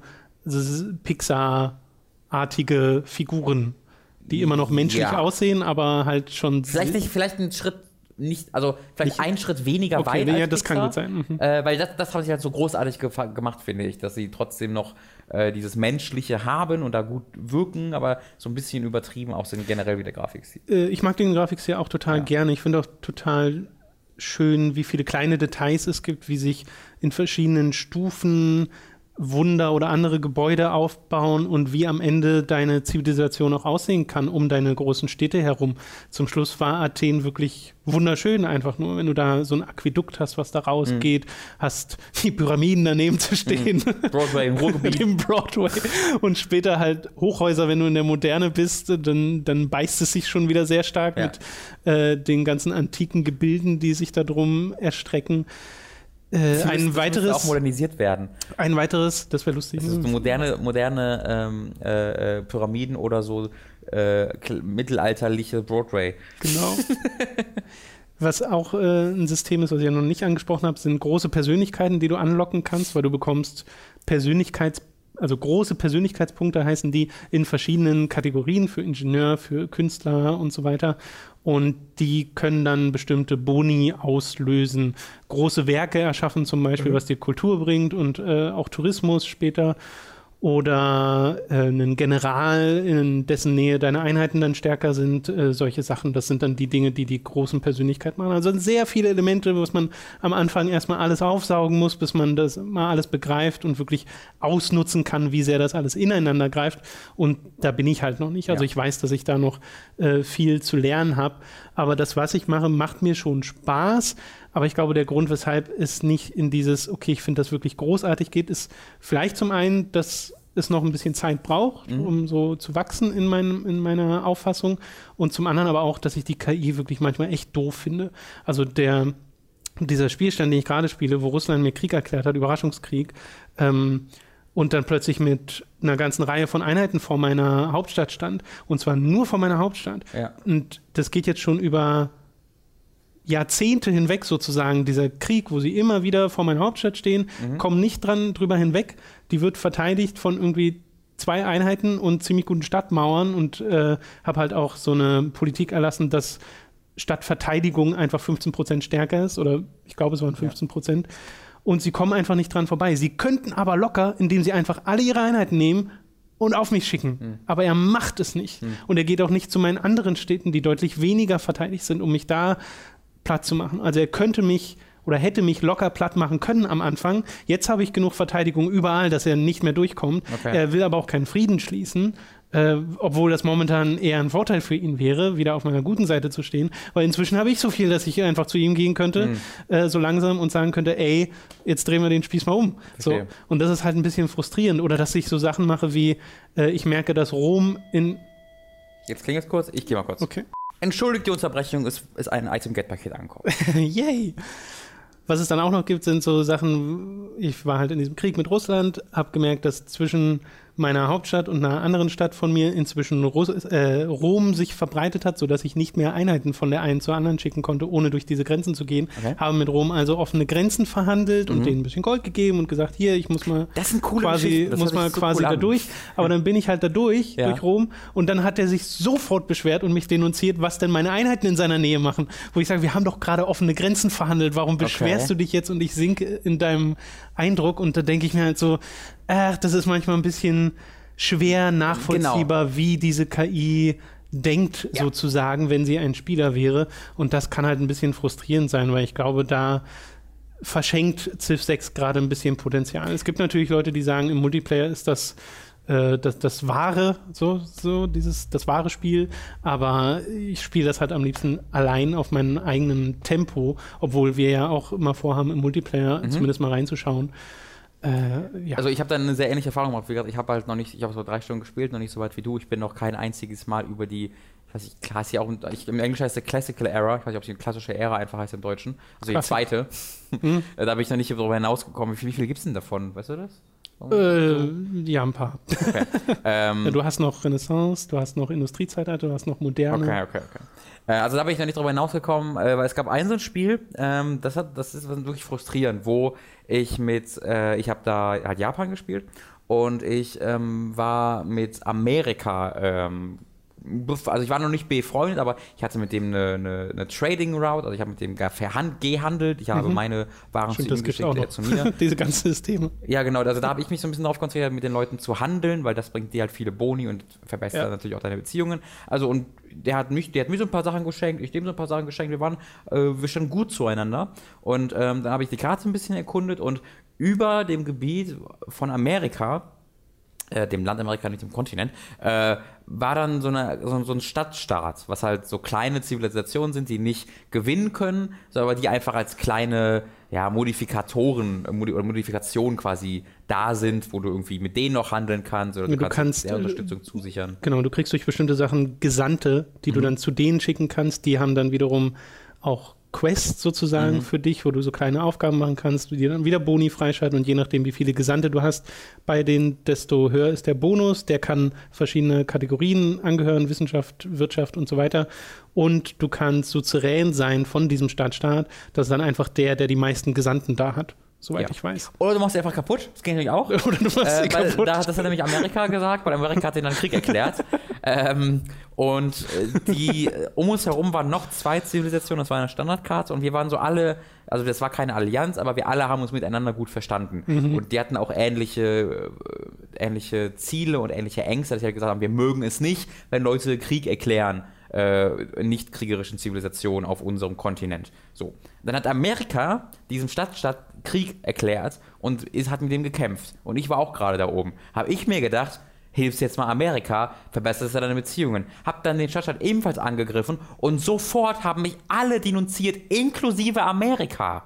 Amerika, das Land, das selbst gerade diesem, diesem Stadtstaat Krieg erklärt hat, wo ich dem ebenfalls Krieg erklärt habe, um die zu unterstützen, hat mich dann denunziert und die vier haben mich dann sofort platt gemacht. Ich hab, hatte keine Chance. Ich glaube, weil da so einprogrammiert ist, dass Kriegstreiben einfach schlecht ist mhm. und dafür wirst du halt denunziert. Weil ich wurde auch denunziert dafür, dass ich Krieg mit Russland führe, obwohl die Krieg mit mir führen. Mhm. Äh, und nicht geschaut wird, okay, Amerika führt gerade auch Krieg dagegen, also ist es ja gut, wenn du hilfst, mhm. sozusagen. Mhm. Das sehen die nicht. Ja. Also das sieht die KI wahrscheinlich einfach nicht, sondern sie sieht nur, oh, Kriegstreiber. Ja, und so, das ist halt echt oh, Gefahr. Das ist, das ist einfach, da, da wird halt dieses komplexe die, diese komplexen Beziehungen zwischen den Ländern halt so ein bisschen untergraben. Ja, ich habe auch das Gefühl, dass gerade was die Diplomatie angeht, wenn ich da auch versuche, meine Beziehungen zu verbessern, dem einen ein bisschen was schenke oder äh, halt handle, äh, wo ich das Gefühl habe, dass die Handelsrouten, die man macht, irgendwie so gut wie gar keinen Einfluss haben auf die äh, Beziehung, dass es mir noch nicht einmal gelungen ist, außer mit Gandhi, Freundschaft zu schließen mit einem mit einer anderen mhm. Partei. Mhm. Äh, und das ist äh, weiß nicht, ob das einfach schwer sein soll. Also, mhm. dass es was Seltenes ist, wenn du dann tatsächlich mal in eine Allianz gehst und die Möglichkeit, in eine Allianz zu gehen, musst du dir ja auch erst erforschen, sozusagen. Mhm. Ähm, das, es wirkt einfach sehr komisch. Das, erschien mir, das erschien mir in Stellaris deutlich. Ähm wie soll ich sagen, transparenter, wie dieses System funktionierte. Mhm. Wie gesagt, ich habe äh, Civilization 5 noch nicht, 6 noch nicht genug gespielt, dass ich ihn vielleicht selbst groß tätigen kann, aber in Stellaris war es ja so, dass du wirklich ähm, einen Fokus auf der Diplomatie hattest und äh, dich dann mit denen befreuen musstest und ja auch Allianzen geschmiedet hast. Du hast äh, äh, Allianzen geschmiedet, du hast, äh, das gab, da gab es halt verschiedene Stufen, dass du die wirklich assimilieren konntest oder nur als Verbündete agieren konntest. Du konntest ähm, so Äquivalente zu den United Nations, zu den Vereinten Nationen aufbauen. Und das war halt echt cool, wie viele unterschiedliche ja. Arten der Zusammenarbeit es gab. Und das wirkt ein bisschen binärer bei Civilization 6, dass du entweder gerade im Krieg bist oder halt nicht. Äh, und äh, so mega, ich weiß nicht, wie viel dann noch dazwischen liegt. Ich mag ja auch vor allem, dass es mehrere Siegestypen gibt, weil mhm. ich finde, alles außer den Herrschaftssieg spannender sozusagen. Ja. Also der Herrschaftssieg, einfach zu sagen, ich kriege mal alle anderen Plan, ist so diese, dieser Standard-Strategiespiel-Sieg, mhm. davon gibt es mehr als genug. Ich finde es viel interessanter, wenn man dann die Geschichte erzählen kann, wie man seine Religion auf der ganzen Welt verbreitet ja. hat.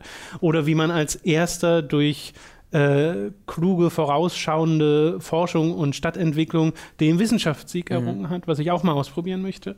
Äh, das finde ich viel interessanter und ich glaube, dass die viele der KI Einheiten am ehesten noch auf den Herrschaftssieg gehen. Mhm, du kannst aber auch, das muss man dazu sagen, man kann sich ja sein eigenes Spiel sehr individualisieren, du kannst den Herrschaftssieg auch ausstellen. Du kannst auch sagen, das Aber ist keine, weiß die KI das dann? keine, das weiß ich nicht. Ich habe die noch nicht, ich hab's noch nicht probiert. versuch, du kannst ja auch Barbaren ausstellen, weil du hast ja die Oh, ganze Zeit, echt? die, genau, du hast die ganze Oh. Zeit Barbaren, die halt dafür da sind, damit du immer so ein bisschen auf Trab gehalten wirst, auch direkt von Anfang an, weil die sind ja immer aggro. Ja. Äh, da finde ich aber auch komisch, dass die so als eine große Quasi-Fraktion agieren und nicht so kleine Ministämme sind. Das fände ich noch spannender. Aber äh, das sind so Nitpicks. Äh, was ich auch noch, auch ein Nitpick sozusagen, was ich gerne hätte, ist ein einen zusätzlichen Knopf neben dem rechts unten, der die Runde beendet, Mhm. der dir immer auch sagt, hey, du musst diese Einheit noch bewegen und du musst diese Einheit noch bewegen, Mhm. du musst hier noch eine Produktion machen. Einen, der einfach sagt, Runde beenden. Ohne, dass ich jede einzelne Einheit bewegen muss. Weil wenn du mal zehn Einheiten hast und dir gerade denkst, Ja. ich will keine einzige davon bewegen und ich will sie auch nicht alle unbedingt verschanzen, Genau, das muss, Äh, man halt machen. weil dann vergesse ich sie, wenn genau. ich sie verschanze. Äh, dann will ich einfach mal auf Runde wenden drücken, um die nächste Runde zu machen, weil erst dann wird, Ja. was weiß ich, die Forschung freigeschaltet, die ich gerade haben will.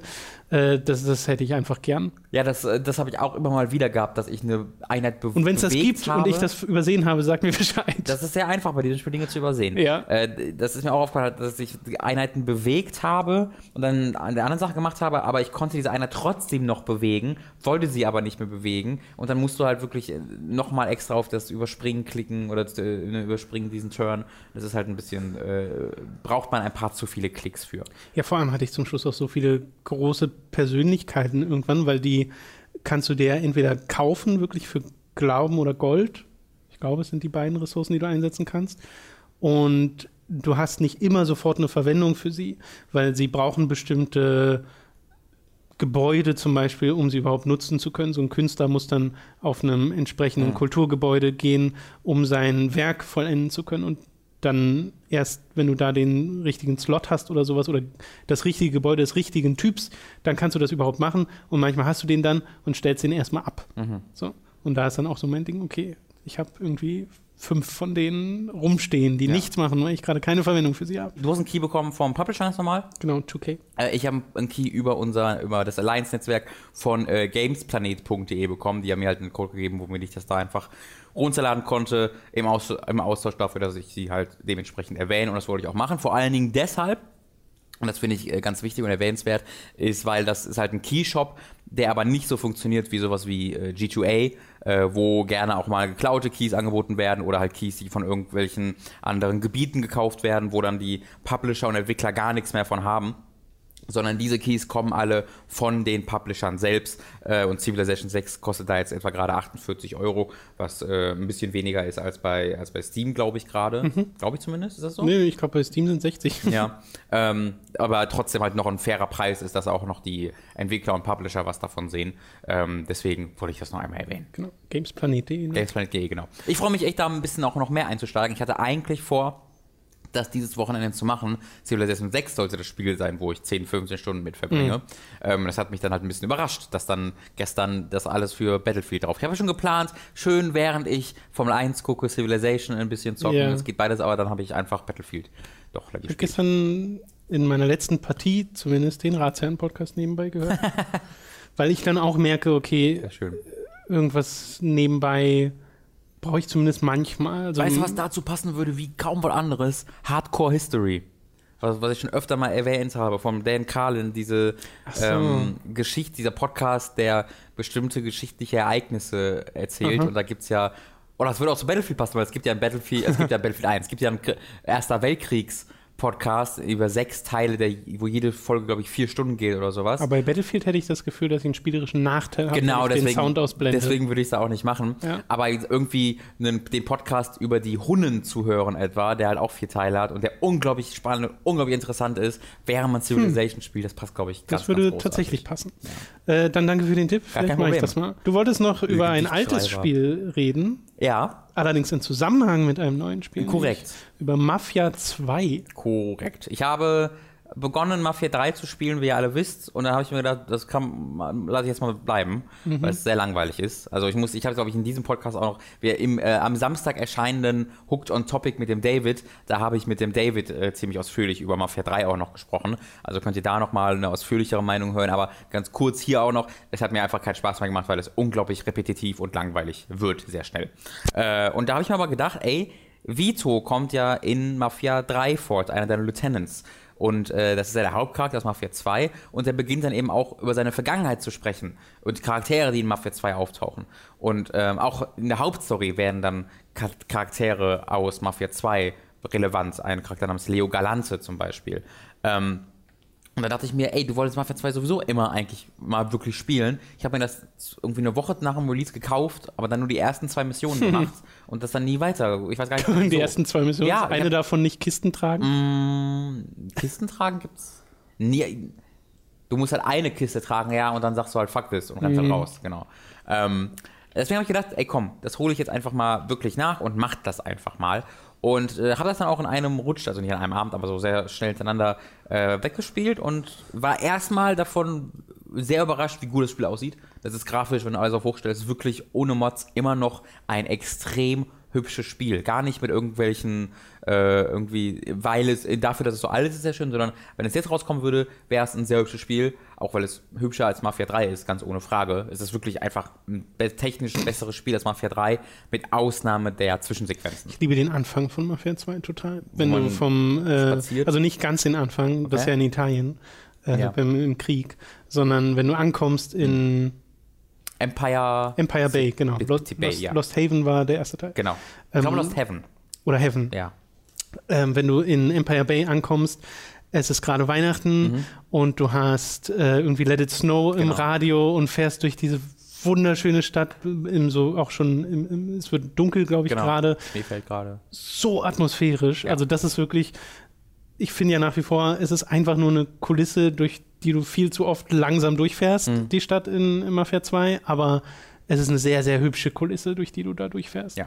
Die Stadt ist halt zum Glück relativ klein oder die ist sehr klein von Mafia 2. Die ist auch kleiner als die von 1, glaube ich sogar. Oder wenn sie ist zumindest nicht viel größer. Nee, mhm. mit dem, wenn du den, ähm, bei Mafia 1 kannst du ja noch weit rausfahren zum Flughafen und sowas. Mhm. Wenn du das mit in die Map einbeziehst, dann ist Mafia 1 größer und die Städte sind ungefähr gleich groß. Ähm, aber verglichen mit Mafia 3, weil Mafia 3 ist ja fast so groß wie GTA 5 seine, seine Stadt. In, so? Ja, ich, ich habe mal so in, in, ähm, in die Maßstäbe die verschiedenen Karten gesetzt und beim GTA 5 inklusive diese ganzen Felder und ja. ewigen Nichts, inklusive dem ist das fast so groß wie Mafia 3 äh, also Mafia 3 fast so groß wie GTA 5. Und deswegen fährst du ja unglaublich viel rum. Also wirklich fünf Minuten am Stück, wo du einfach nur mit Vollgas irgendwo langfährst. Im besten Fall mit Vollgas, weil diese alten Möhren sich ziemlich schwer steuern lassen. Äh, und da im Vergleich ist Mafia 2 tatsächlich dann ziemlich entspannt. Aber das ist genau ähm, die Erinnerung, die ich an Mafia 2 habe. Ja, es ist, ist, ist auch genau so. Nur halt, ist das nur das Verhältnis jetzt ein anderes? es, ist nicht, es ist nicht so schlimm wie Mafia 3. Das okay. Ist,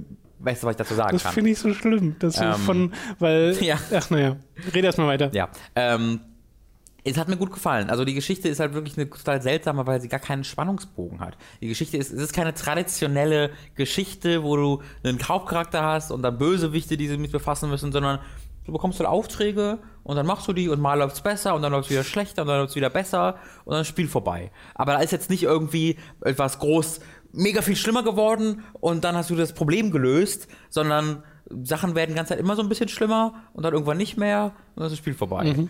Äh, und das ist halt total komisch. Es, also ist nicht, es ist auf jeden Fall nicht sehr gut. Aber bis zu diesem Ende erzählt es sich trotzdem echt toll. Also es hat eine tolle Inszenierung. Äh, seine Charaktere, die mir nicht gut gefallen haben, inszeniert es trotzdem sehr gut. Also das ist halt echt ein Problem. Vito und Joe sind halt einfach die größten Arschlöcher. Wirklich. Also gerade Joe. Joe wäre in jedem anderen Spiel der Bösewicht. In jedem anderen Spiel.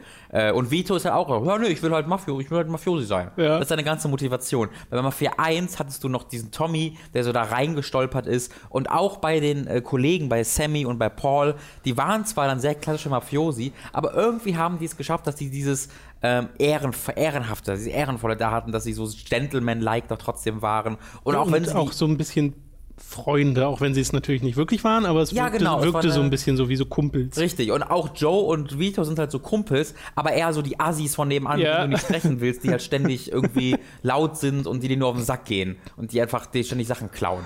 Ähm, also das, das ist keine sehr sympathische Beziehung, die sie haben, keine sympathischen Leute, die sie sind.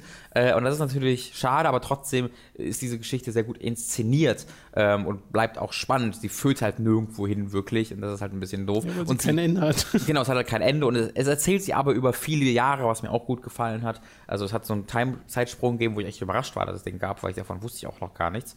Ähm, und ich bin froh, dass ich das gespielt habe, dass ich es endlich nachgeholt habe, weil ähm, das Gunplay an sich fühlt sich nicht so gut an wie bei Mafia 3, aber das Trefferfeedback und so ist hervorragend. Also das, wie die Gegner darauf reagieren, angeschossen zu werden, ist total befriedigend und diese Mafia-Fantasie wird in diesem Spiel am besten dargestellt. Also die klassische, die, die ganz klassische. Genau, diese ganz klassische Mafia-Fantasie, ja. wo Leute mit Hut, mit einer Tommy Gun an der Hüfte vor einer Bar stehen und dann die kaputt ballern. Also wir sagen jetzt Fantasie, weil das, wie es dargestellt wird, also diese gab es ja, aber genau, dieses romantisierte, halt genau. genau und das macht dieses Spiel halt perfekt. Auch wenn du halt einfach rumrennst und aus der Hüfte schießt, ja, dann also, nee, auch wenn du zielst, du hältst dir die Tommy Gun nicht oben ans Gesicht und zielst dann so auf, über Kim und Korn, sondern er hält dir dann weiter an der Hüfte und ballert dann von da aus. Das ist natürlich total unpraktisch, aber es sieht total cool aus und ist halt genau dieses Bild, das du im Kopf hast, mhm. wenn du an diese Kämpfe denkst. Und das macht das Spiel absolut großartig und äh,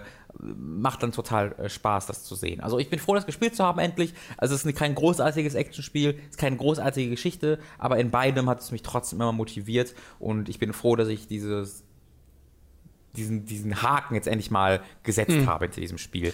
Ich finde halt ein bisschen schade, dass man sagen kann, dass Mafia 2 besser ist als jetzt dritte scheinbar. Auf jeden Fall. Äh, weil ich war ja enttäuscht von Mafia 2, weil ich ja von äh, meine Erinnerung noch hatte an den ersten Teil und inzwischen weiß ich ja, dass der erste zumindest aus heutiger Sicht ein bisschen, naja, schaut unser Time to 3 mhm. Let's Play davon, dann wisst ihr, was der erste Teil äh, heute ist. Aber in meiner Erinnerung war das halt so eines der ersten richtig filmischen Erlebnisse in einem Videospiel mit einem abgeschlossenen Storybogen und alles total Hollywood-reif. Ja.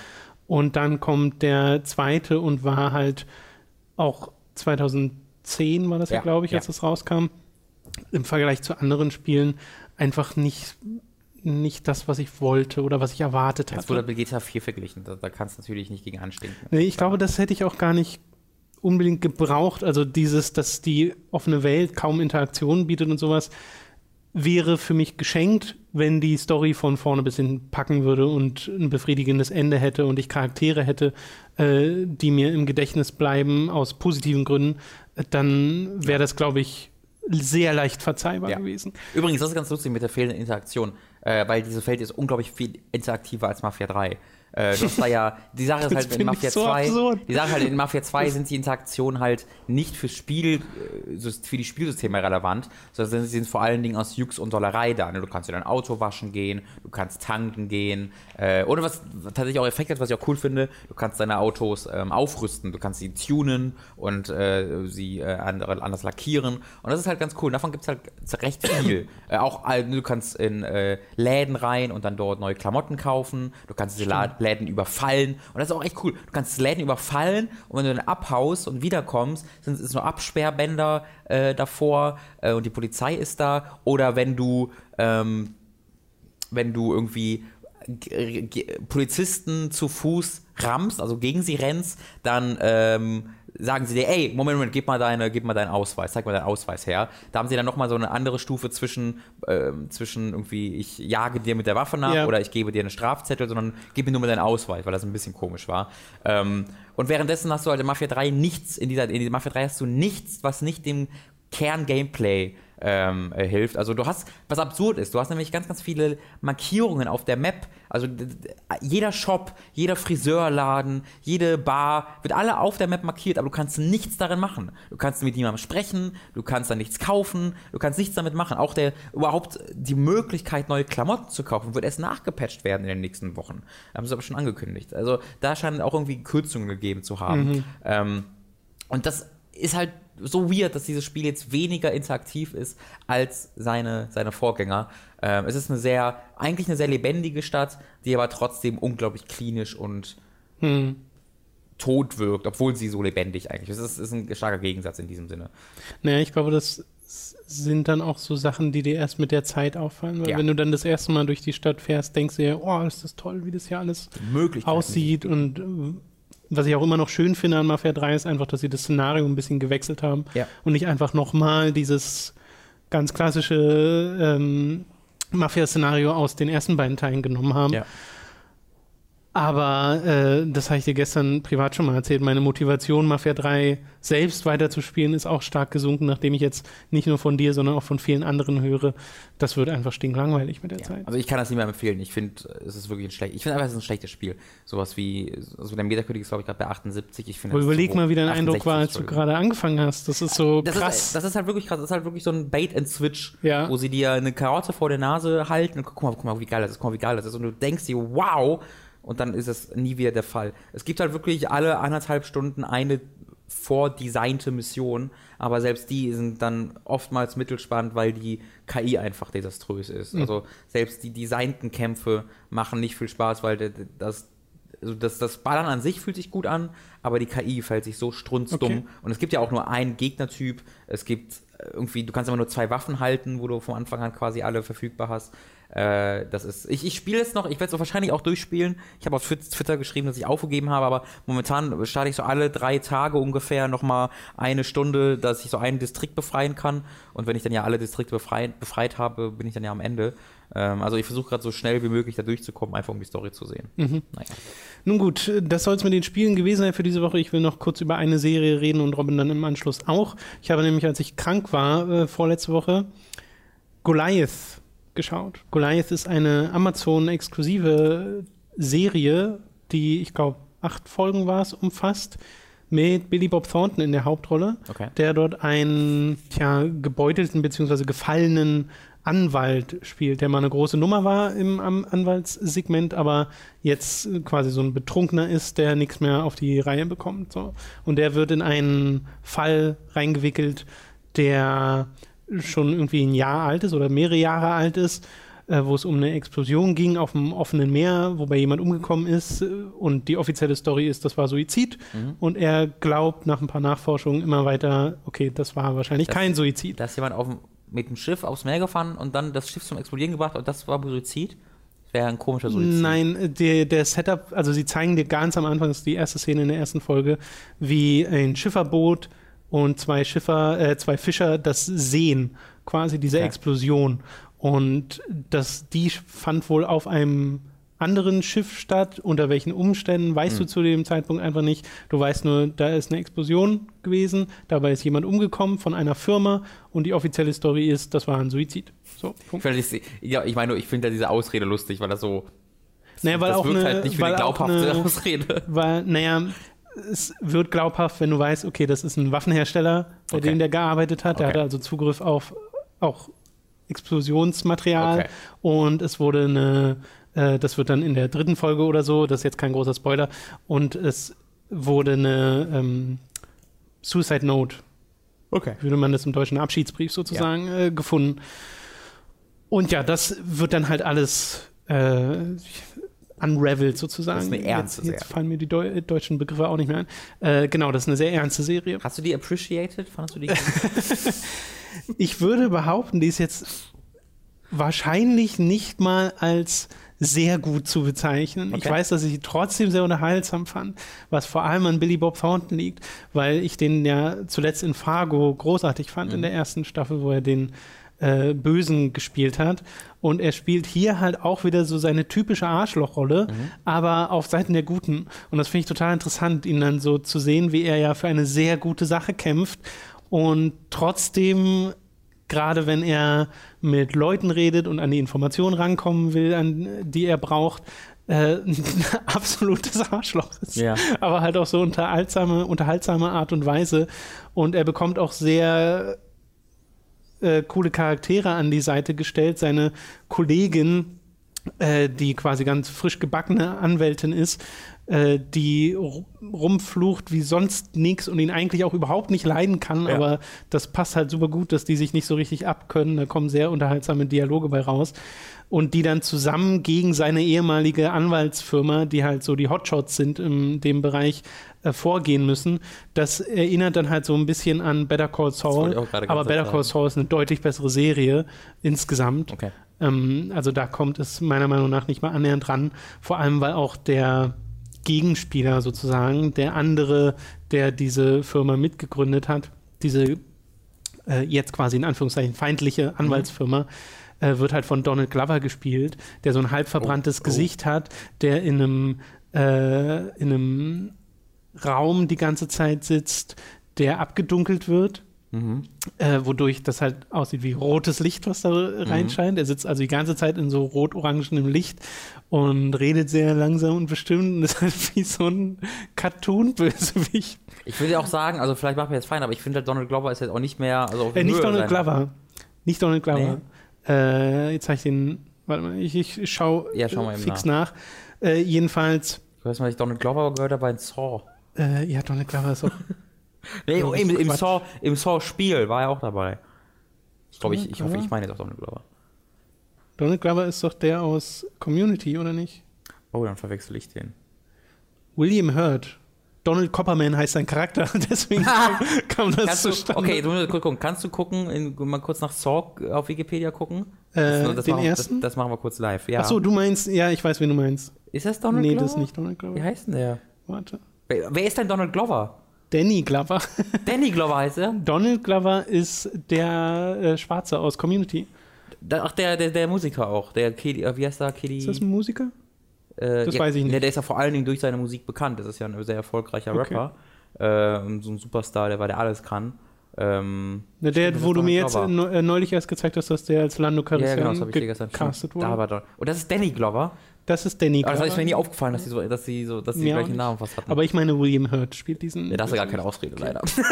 nee, naja, nur, dass halt sein Charakter Donald hieß. Das war die einzige Verwirrung. Okay. Jedenfalls spielt der den Bösen. Und das ist auch unterhaltsam, das zu sehen. Ja. Aber es ist halt nicht ernst zu nehmen in der Art und Weise, wie er dort dargestellt wird, Mhm. als so ein äh, jemand, der zum einen eine Art Rache gelüst hat gegenüber dem Hauptcharakter von Billy Bob Thornton Ja. und zum anderen seine Staatsanwaltsfirma führt mit so Kameras überall, wo er dann in seinem dunklen Zimmer sitzt und die Leute darüber beobachtet Das unserer klassische, Mu klassische Musik auch noch im Hintergrund hört. Es fehlt wirklich nur noch, dass er sich umdreht mit einer Katze auf, der, auf dem Schoß. er, er hört doch ständig Hitler reden als Motivation. Das ist ganz komisch. Man weiß nicht, ob er wirklich böse ist. Ja, das ist so die erste Szene und du weißt sofort, ah, okay.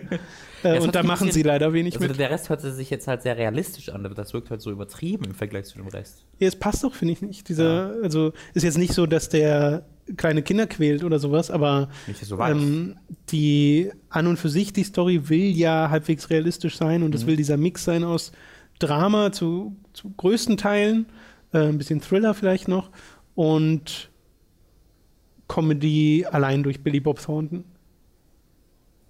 Das ist, es dann aber auch Comedy oder ist es einfach eher sein. Nee, es ist ab und zu einfach lustig. Okay. Aber es ist jetzt, es ist, hat nicht Comedy oder so in der Ja. Genrebeschreibung. Ja. Es ist einfach ab und zu lustig. Ja. Genauso wie Better Call Saul ja auch kein Ja, Comedy ich- ist, aber Genau, weil auch Breaking Bad ist ja lustig. Genau, genau. Aber, das ist ja kein, aber ich will jetzt nicht sagen, dass Breaking Bad Comedy nee, ich will damit nur sagen, es ist jetzt nicht so ein bierernstes, Was trockenes meinst. Ding. Äh, so. Das soll es gewesen sein. Goliath heißt das. Dann möchte ich aber kurz die Chance nutzen und einmal allen, allen von euch empfehlen, euch äh, ein paar Songs von Donald Glover anzuhören, weil der macht wirklich großartige Musik. das wusste ich gar nicht, dass der Der ist, das ist voll der, in Amerika ist das so ein richtiger Star. Also, ich, ich, ich verlinke mal auf Twitter so einen Live-Auftritt von dem demnächst, weil der ist so richtig leidenschaftlich dabei. Mhm. Und wenn der halt in irgendwelchen äh, Shows dabei ist, irgendwelche Talkshows oder sowas, der ist so, so nicht auf dem, also der ist halt ziemlich ruhig privat, ne, und ziemlich, äh, also der ist halt das komplette Gegenteil von seinem Community-Figur eigentlich, der immer so sehr hibbelig ist und ne, ziemlich, ziemlich dämlich und er ist so Sehr jemand, der, lustig. der jedes Wort halt genau überdenkt und sehr kluge Sachen sagt äh, äh, und äh, Kid, Kid Campo oder so heißt der, bin mir nicht ganz sicher. Deswegen möchte ich euch empfehlen, guckt euch mal irgendeinen äh, Song von Okay. dem auf YouTube. Alles klar. Du hast noch Stranger Things gesehen. Ja. Und wie ich das gesehen habe, das war ähm, als, war das, als ich krank war. Als ich so ein bisschen kränklich war am Wochenende, genau. Da war ich so ein bisschen kränklich und ähm, äh, hatte so ein bisschen Kopfschmerz, hatte nicht so wirklich Bock viel zu machen. Und dann habe ich mir gedacht, ey, du hast jetzt seit, seit es da ist, vor endlich Stranger, Stranger Things zu gucken. Ja. Äh, und da habe ich mir gedacht, ey, wenn nicht jetzt, wann dann? Und das war irgendwie abends um halb elf, dass ich damit angefangen habe. Und äh, zwischendurch habe ich dann geschlafen und äh, am nächsten Tag um 12 Uhr hatte ich die Serie dann fertig. Also ich habe tatsächlich alle acht Folgen, die jeweils so 45 bis 55 Minuten gehen, äh, in zwei Sitzungen am Stück hintereinander weggeguckt und das hat mir sehr viel Freude bereitet. Äh, mir jetzt zu Ende, boah, was ist denn los? Ich denke diese, diesen Namen immer nur Stranger und Things. in meinem Kopf kann ich den wunderbar denken. Klingt auch so, als würdest du beide Worte auf einmal sagen wollen. Strange, Strange Things. Strings. Ich habe Strings sehr gerne gemocht. ähm, das- ich würde das, ich würd das Ding nicht als. Ich würde es als sehr gute Serie bezeichnen, als großartige Serie. Das ist für mich nicht in diesem ganz großen Pantheon von Breaking Bad und Co. Ähm, aber es ist eine Serie, die ich nicht aufhören konnte zu gucken und wo ich fast immer voll dabei war und wo ich stilistisch total dabei bin. Der In also dieses, dieses Opening ist toll. Dieses Opening besteht einfach nur daraus, wie halt das Logo, der Schriftzug von Stranger Things ähm, sich zusammensetzt quasi in so Neonröhrenform. Äh, aber währenddessen läuft halt diese 80er Jahre Retro Techno, nicht Techno, aber dieses leicht sphärische Synthi meinst du Synthi, das ist das Wort, Dankeschön. Äh, diese Musik läuft im Hintergrund und das ist so atmosphärisch und passt so gut und diese ganze Serie ist durchsetzt davon. Äh, das ist ganz toll. Die Kinderdarsteller sind hervorragend, mit einer Ausnahme. Aber ansonsten, aber insgesamt sind diese Figuren ganz, ganz wunderbar gespielt und geschrieben. Sie fluchen wie nichts anderes, wie es halt Kinder machen. äh, das hört sich alles ganz toll an. Die Eleven, also es gibt quasi eine Figur, die Übernatürliches machen kann, äh, mit ihrem Kopf, Tele Telekinese und so Kram. Nee, Telekinese ist, wenn du andere Leute beeinflusst, oder? Was ist willst du- Telekinese? was willst was, was ist Telekinesis? Ist das nicht, wenn du Sachen bewegen kannst? Ja, ist das das? Okay, weil das meine ich. Du meinst, okay, du, dann denkst du wahrscheinlich gerade an Telepathie. Alles klar. Nee, dann, mein, dann habe ich tatsächlich das richtige Wort genutzt. Also sie kann halt. Sachen bewegen, sie, Ja. kann auch, sie kann aber auch Leute beeinflussen und sie ist da irgendwie sehr übernatürlich drauf und sie redet kaum. ne? Sie kann reden, aber sie ist halt irgendwie groß geworden in so einem Versuchslabor quasi, nur mit Wissenschaftlern und anderen Leuten, die sie ausgenutzt und wie so ein Objekt behandelt haben. Deswegen, sie heißt Eleven, weil sie eine Elf auf ihr Handgelenk tätowiert hat. Ähm, und die spricht halt nur sehr wenig und immer so, no, yes, sehr kurz. Ähm, aber die ist trotzdem sehr willensstark. Die weiß genau so, die ist jetzt frei und sie will frei bleiben und die wird halt quasi von diesen Kindern dann beschützt, weil wenn die die Polizei rufen würden, dann würden da auch diese Wissenschaftler davon erfahren, weil das halt eine Regierungsorganisation ist. Deswegen verstecken diese Kinder dieses Mädchen. Und dieses Mädchen schauspielert so unglaublich gut. Sie schafft es ohne Worte, ein unglaublich Gefühl, für, unglaubliches Gefühl für diesen Charakter aufzubauen. Einfach mit ihren Blicken und ihren Reaktionen. Äh, das, ist, das, ist, das ist unglaublich stark. Das ist einer der besten Kinderdarsteller, die ich je gesehen habe. Es hat mich absolut begeistert, diese Figur. Äh, es gibt halt eine, eine Plotline in diesem, ein Geschichtsstrang in dieser in dieser Serie, der nirgendwo hinführt. Das, der, der läuft ganze Zeit so an der Seite, nämlich einer der Charaktere, äh, diese zwei Hauptcharaktere haben jeweils Geschwister und eine ist eine Schwester, eine ist ein Bruder. So, und die beiden machen an der Seite auch noch ihre Investigation, was hinter den übernatürlichen Dingen steckt, die da passieren. Äh, und ähm, das hat auch einen großen Teil, übernimmt das dieser, dieser Serie ein. Ganz allgemein hat das wahnsinnig viele Handlungsstränge, wahnsinnig viele Charaktere. Ich bin da rangegangen und dachte so, diese vier Kinder, die, die sind so der Fokus, aber die sind ein Viertel der, der, der Serie tatsächlich so ungefähr. Ähm, und der andere Viertel, die anderen Viertel nehmen halt dann jeweils andere Charaktergruppen ein oder einzelne Charaktere ein. Und da hätte ich mir ein bisschen mehr Fokus gewünscht, weil die, diese Handlungsstränge können nicht alle gleichermaßen großartig aufgelöst werden. Zumindest einer bleibt dann zurück und das ist dann auch der Fall und das fand ich ein bisschen, äh, ein bisschen schade. Aber nichtsdestotrotz hat diese Serie mir extrem viel Spaß gemacht. Ähm, ich bin skeptisch bei der zweiten Staffel, weil die ja eine Fortsetzung sein wird. Ähm, und ich glaube, die Serie könnte sehr viel besser funktionieren, wenn sie die Fargo-Herangehensweise wählen würde, von wir bleiben thematisch äh, gleich, aber casten neue Darsteller und neue, erzählen eine neue Geschichte. Ähm, aber hier wird es tatsächlich eine Fortsetzung. Ähm, und ich weiß nicht, wie viel mir einige dieser Charaktere zu bieten haben, beziehungsweise vor allem die Geschichte zu bieten hat. Denn Die Geschichte ist eine sehr klassische Monster-Twilight-Geschichte, das halt aus einer anderen Dimension Monster quasi Ja. in diese Dimension kommen. Und diese Geschichte lebt komplett von seinen Charakteren. Und wenn du dann das gleiche nochmal hättest, das könnte ein bisschen, ein bisschen kacke sein. Ähm, aber ich bin da, ich bin gespannt zu sehen, was sie da noch machen. Ich hatte da sehr viel Freude mit. Ich habe meine Kritikpunkte an der Serie, eben vor allen Dingen diese überflüssigen Charaktere. Einer von denen sieht übrigens exakt aus wie ich. Ich weiß nicht, ob du das auch auf Twitter gesehen hast, aber das hat mich absolut fertig gemacht. Weil, ich weiß nicht, ob du das kennst, manchmal habe ich das auch im Liegen geguckt. Und wenn du dann seitlich guckst, dann erkennst du manche dieser Charaktere nur noch nicht mehr so gar. Also wenn du Gesichter seitlich siehst, hast du größere Probleme, dir wirklich exakt zu umfassen. Das ist wie, als wenn du jemanden anguckst, den aber nicht genau anguckst, sondern so an ihm vorbeiguckst und dann so ihn im, im Blickwinkel siehst, dann ver verschwimmt ja auch deren Konturen so ein bisschen. Und wenn ich dann liegend die Serie gesehen habe und dann dieser Typ plötzlich kam, das war so richtig so, wow. Ich habe mich jedes Mal wieder Kann mich daran gar nicht erinnern. weil der wirklich so aussieht wie ich mit 16. Das ist absolut krank, wie der wirklich genau so aussieht. Und es ist für mich, als ob ich in den Spiegel gucke. Das ist mega weird gewesen. Ähm, also das war ein bisschen schwierig. Naja. Vor allen Dingen, das ist auch so voll der Shut-In. Der, und der ist auch noch ein bisschen creepy, hat so seine Probleme mit den, mit den Mädchen, so schüchtern. Und immer so, oh, das ist der 16-jährige Robin. Vielleicht ohne das creepy. Aber ansonsten der 16-jährige Robin. Ja, das war, das war Äh. ganz, ganz komisch. Ja, Stranger Things war ja kurzzeitig zumindest ein sehr krasser Hype, hatte ich das Gefühl. Also der ist, wenn du dir anguckst, wie, wie auch heute noch darüber berichtet wird, der hält immer noch an. Also das ist immer noch eine der best äh, aufgenommenen Serien. Äh, Finde ich so interessant, weil auch Mats, der ja auch gesagt hat, er mag das, aber es ist jetzt nicht großartig. Das Hm. scheint so eine, also von nicht wenigen geteilte Meinung zu sein. Es ist sehr gut, aber nicht großartig. Also- und trotzdem hat es diesen Hype wahrscheinlich, weil es diese anders. Genau.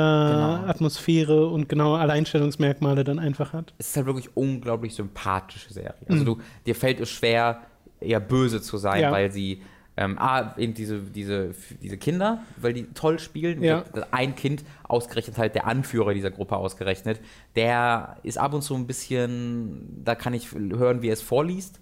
Ähm, aber die anderen Kinder sind so sensationell und so sympathisch, dass es wieder daraus weggenommen wird. Und auch die Serie an sich, weil sie ganz bewusst Stereotypen äh, untergräbt.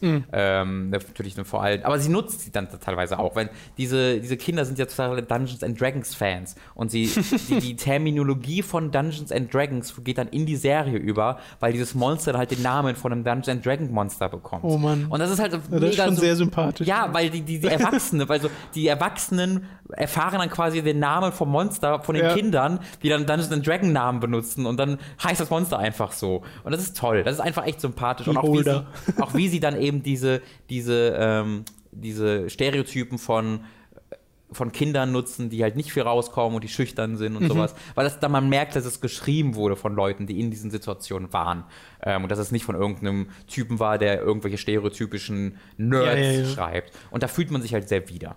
Ja, also auch, auch ich als 90er Jahre Kind habe mich in diese 80er Jahre Nostalgie Okay. wiedergefunden.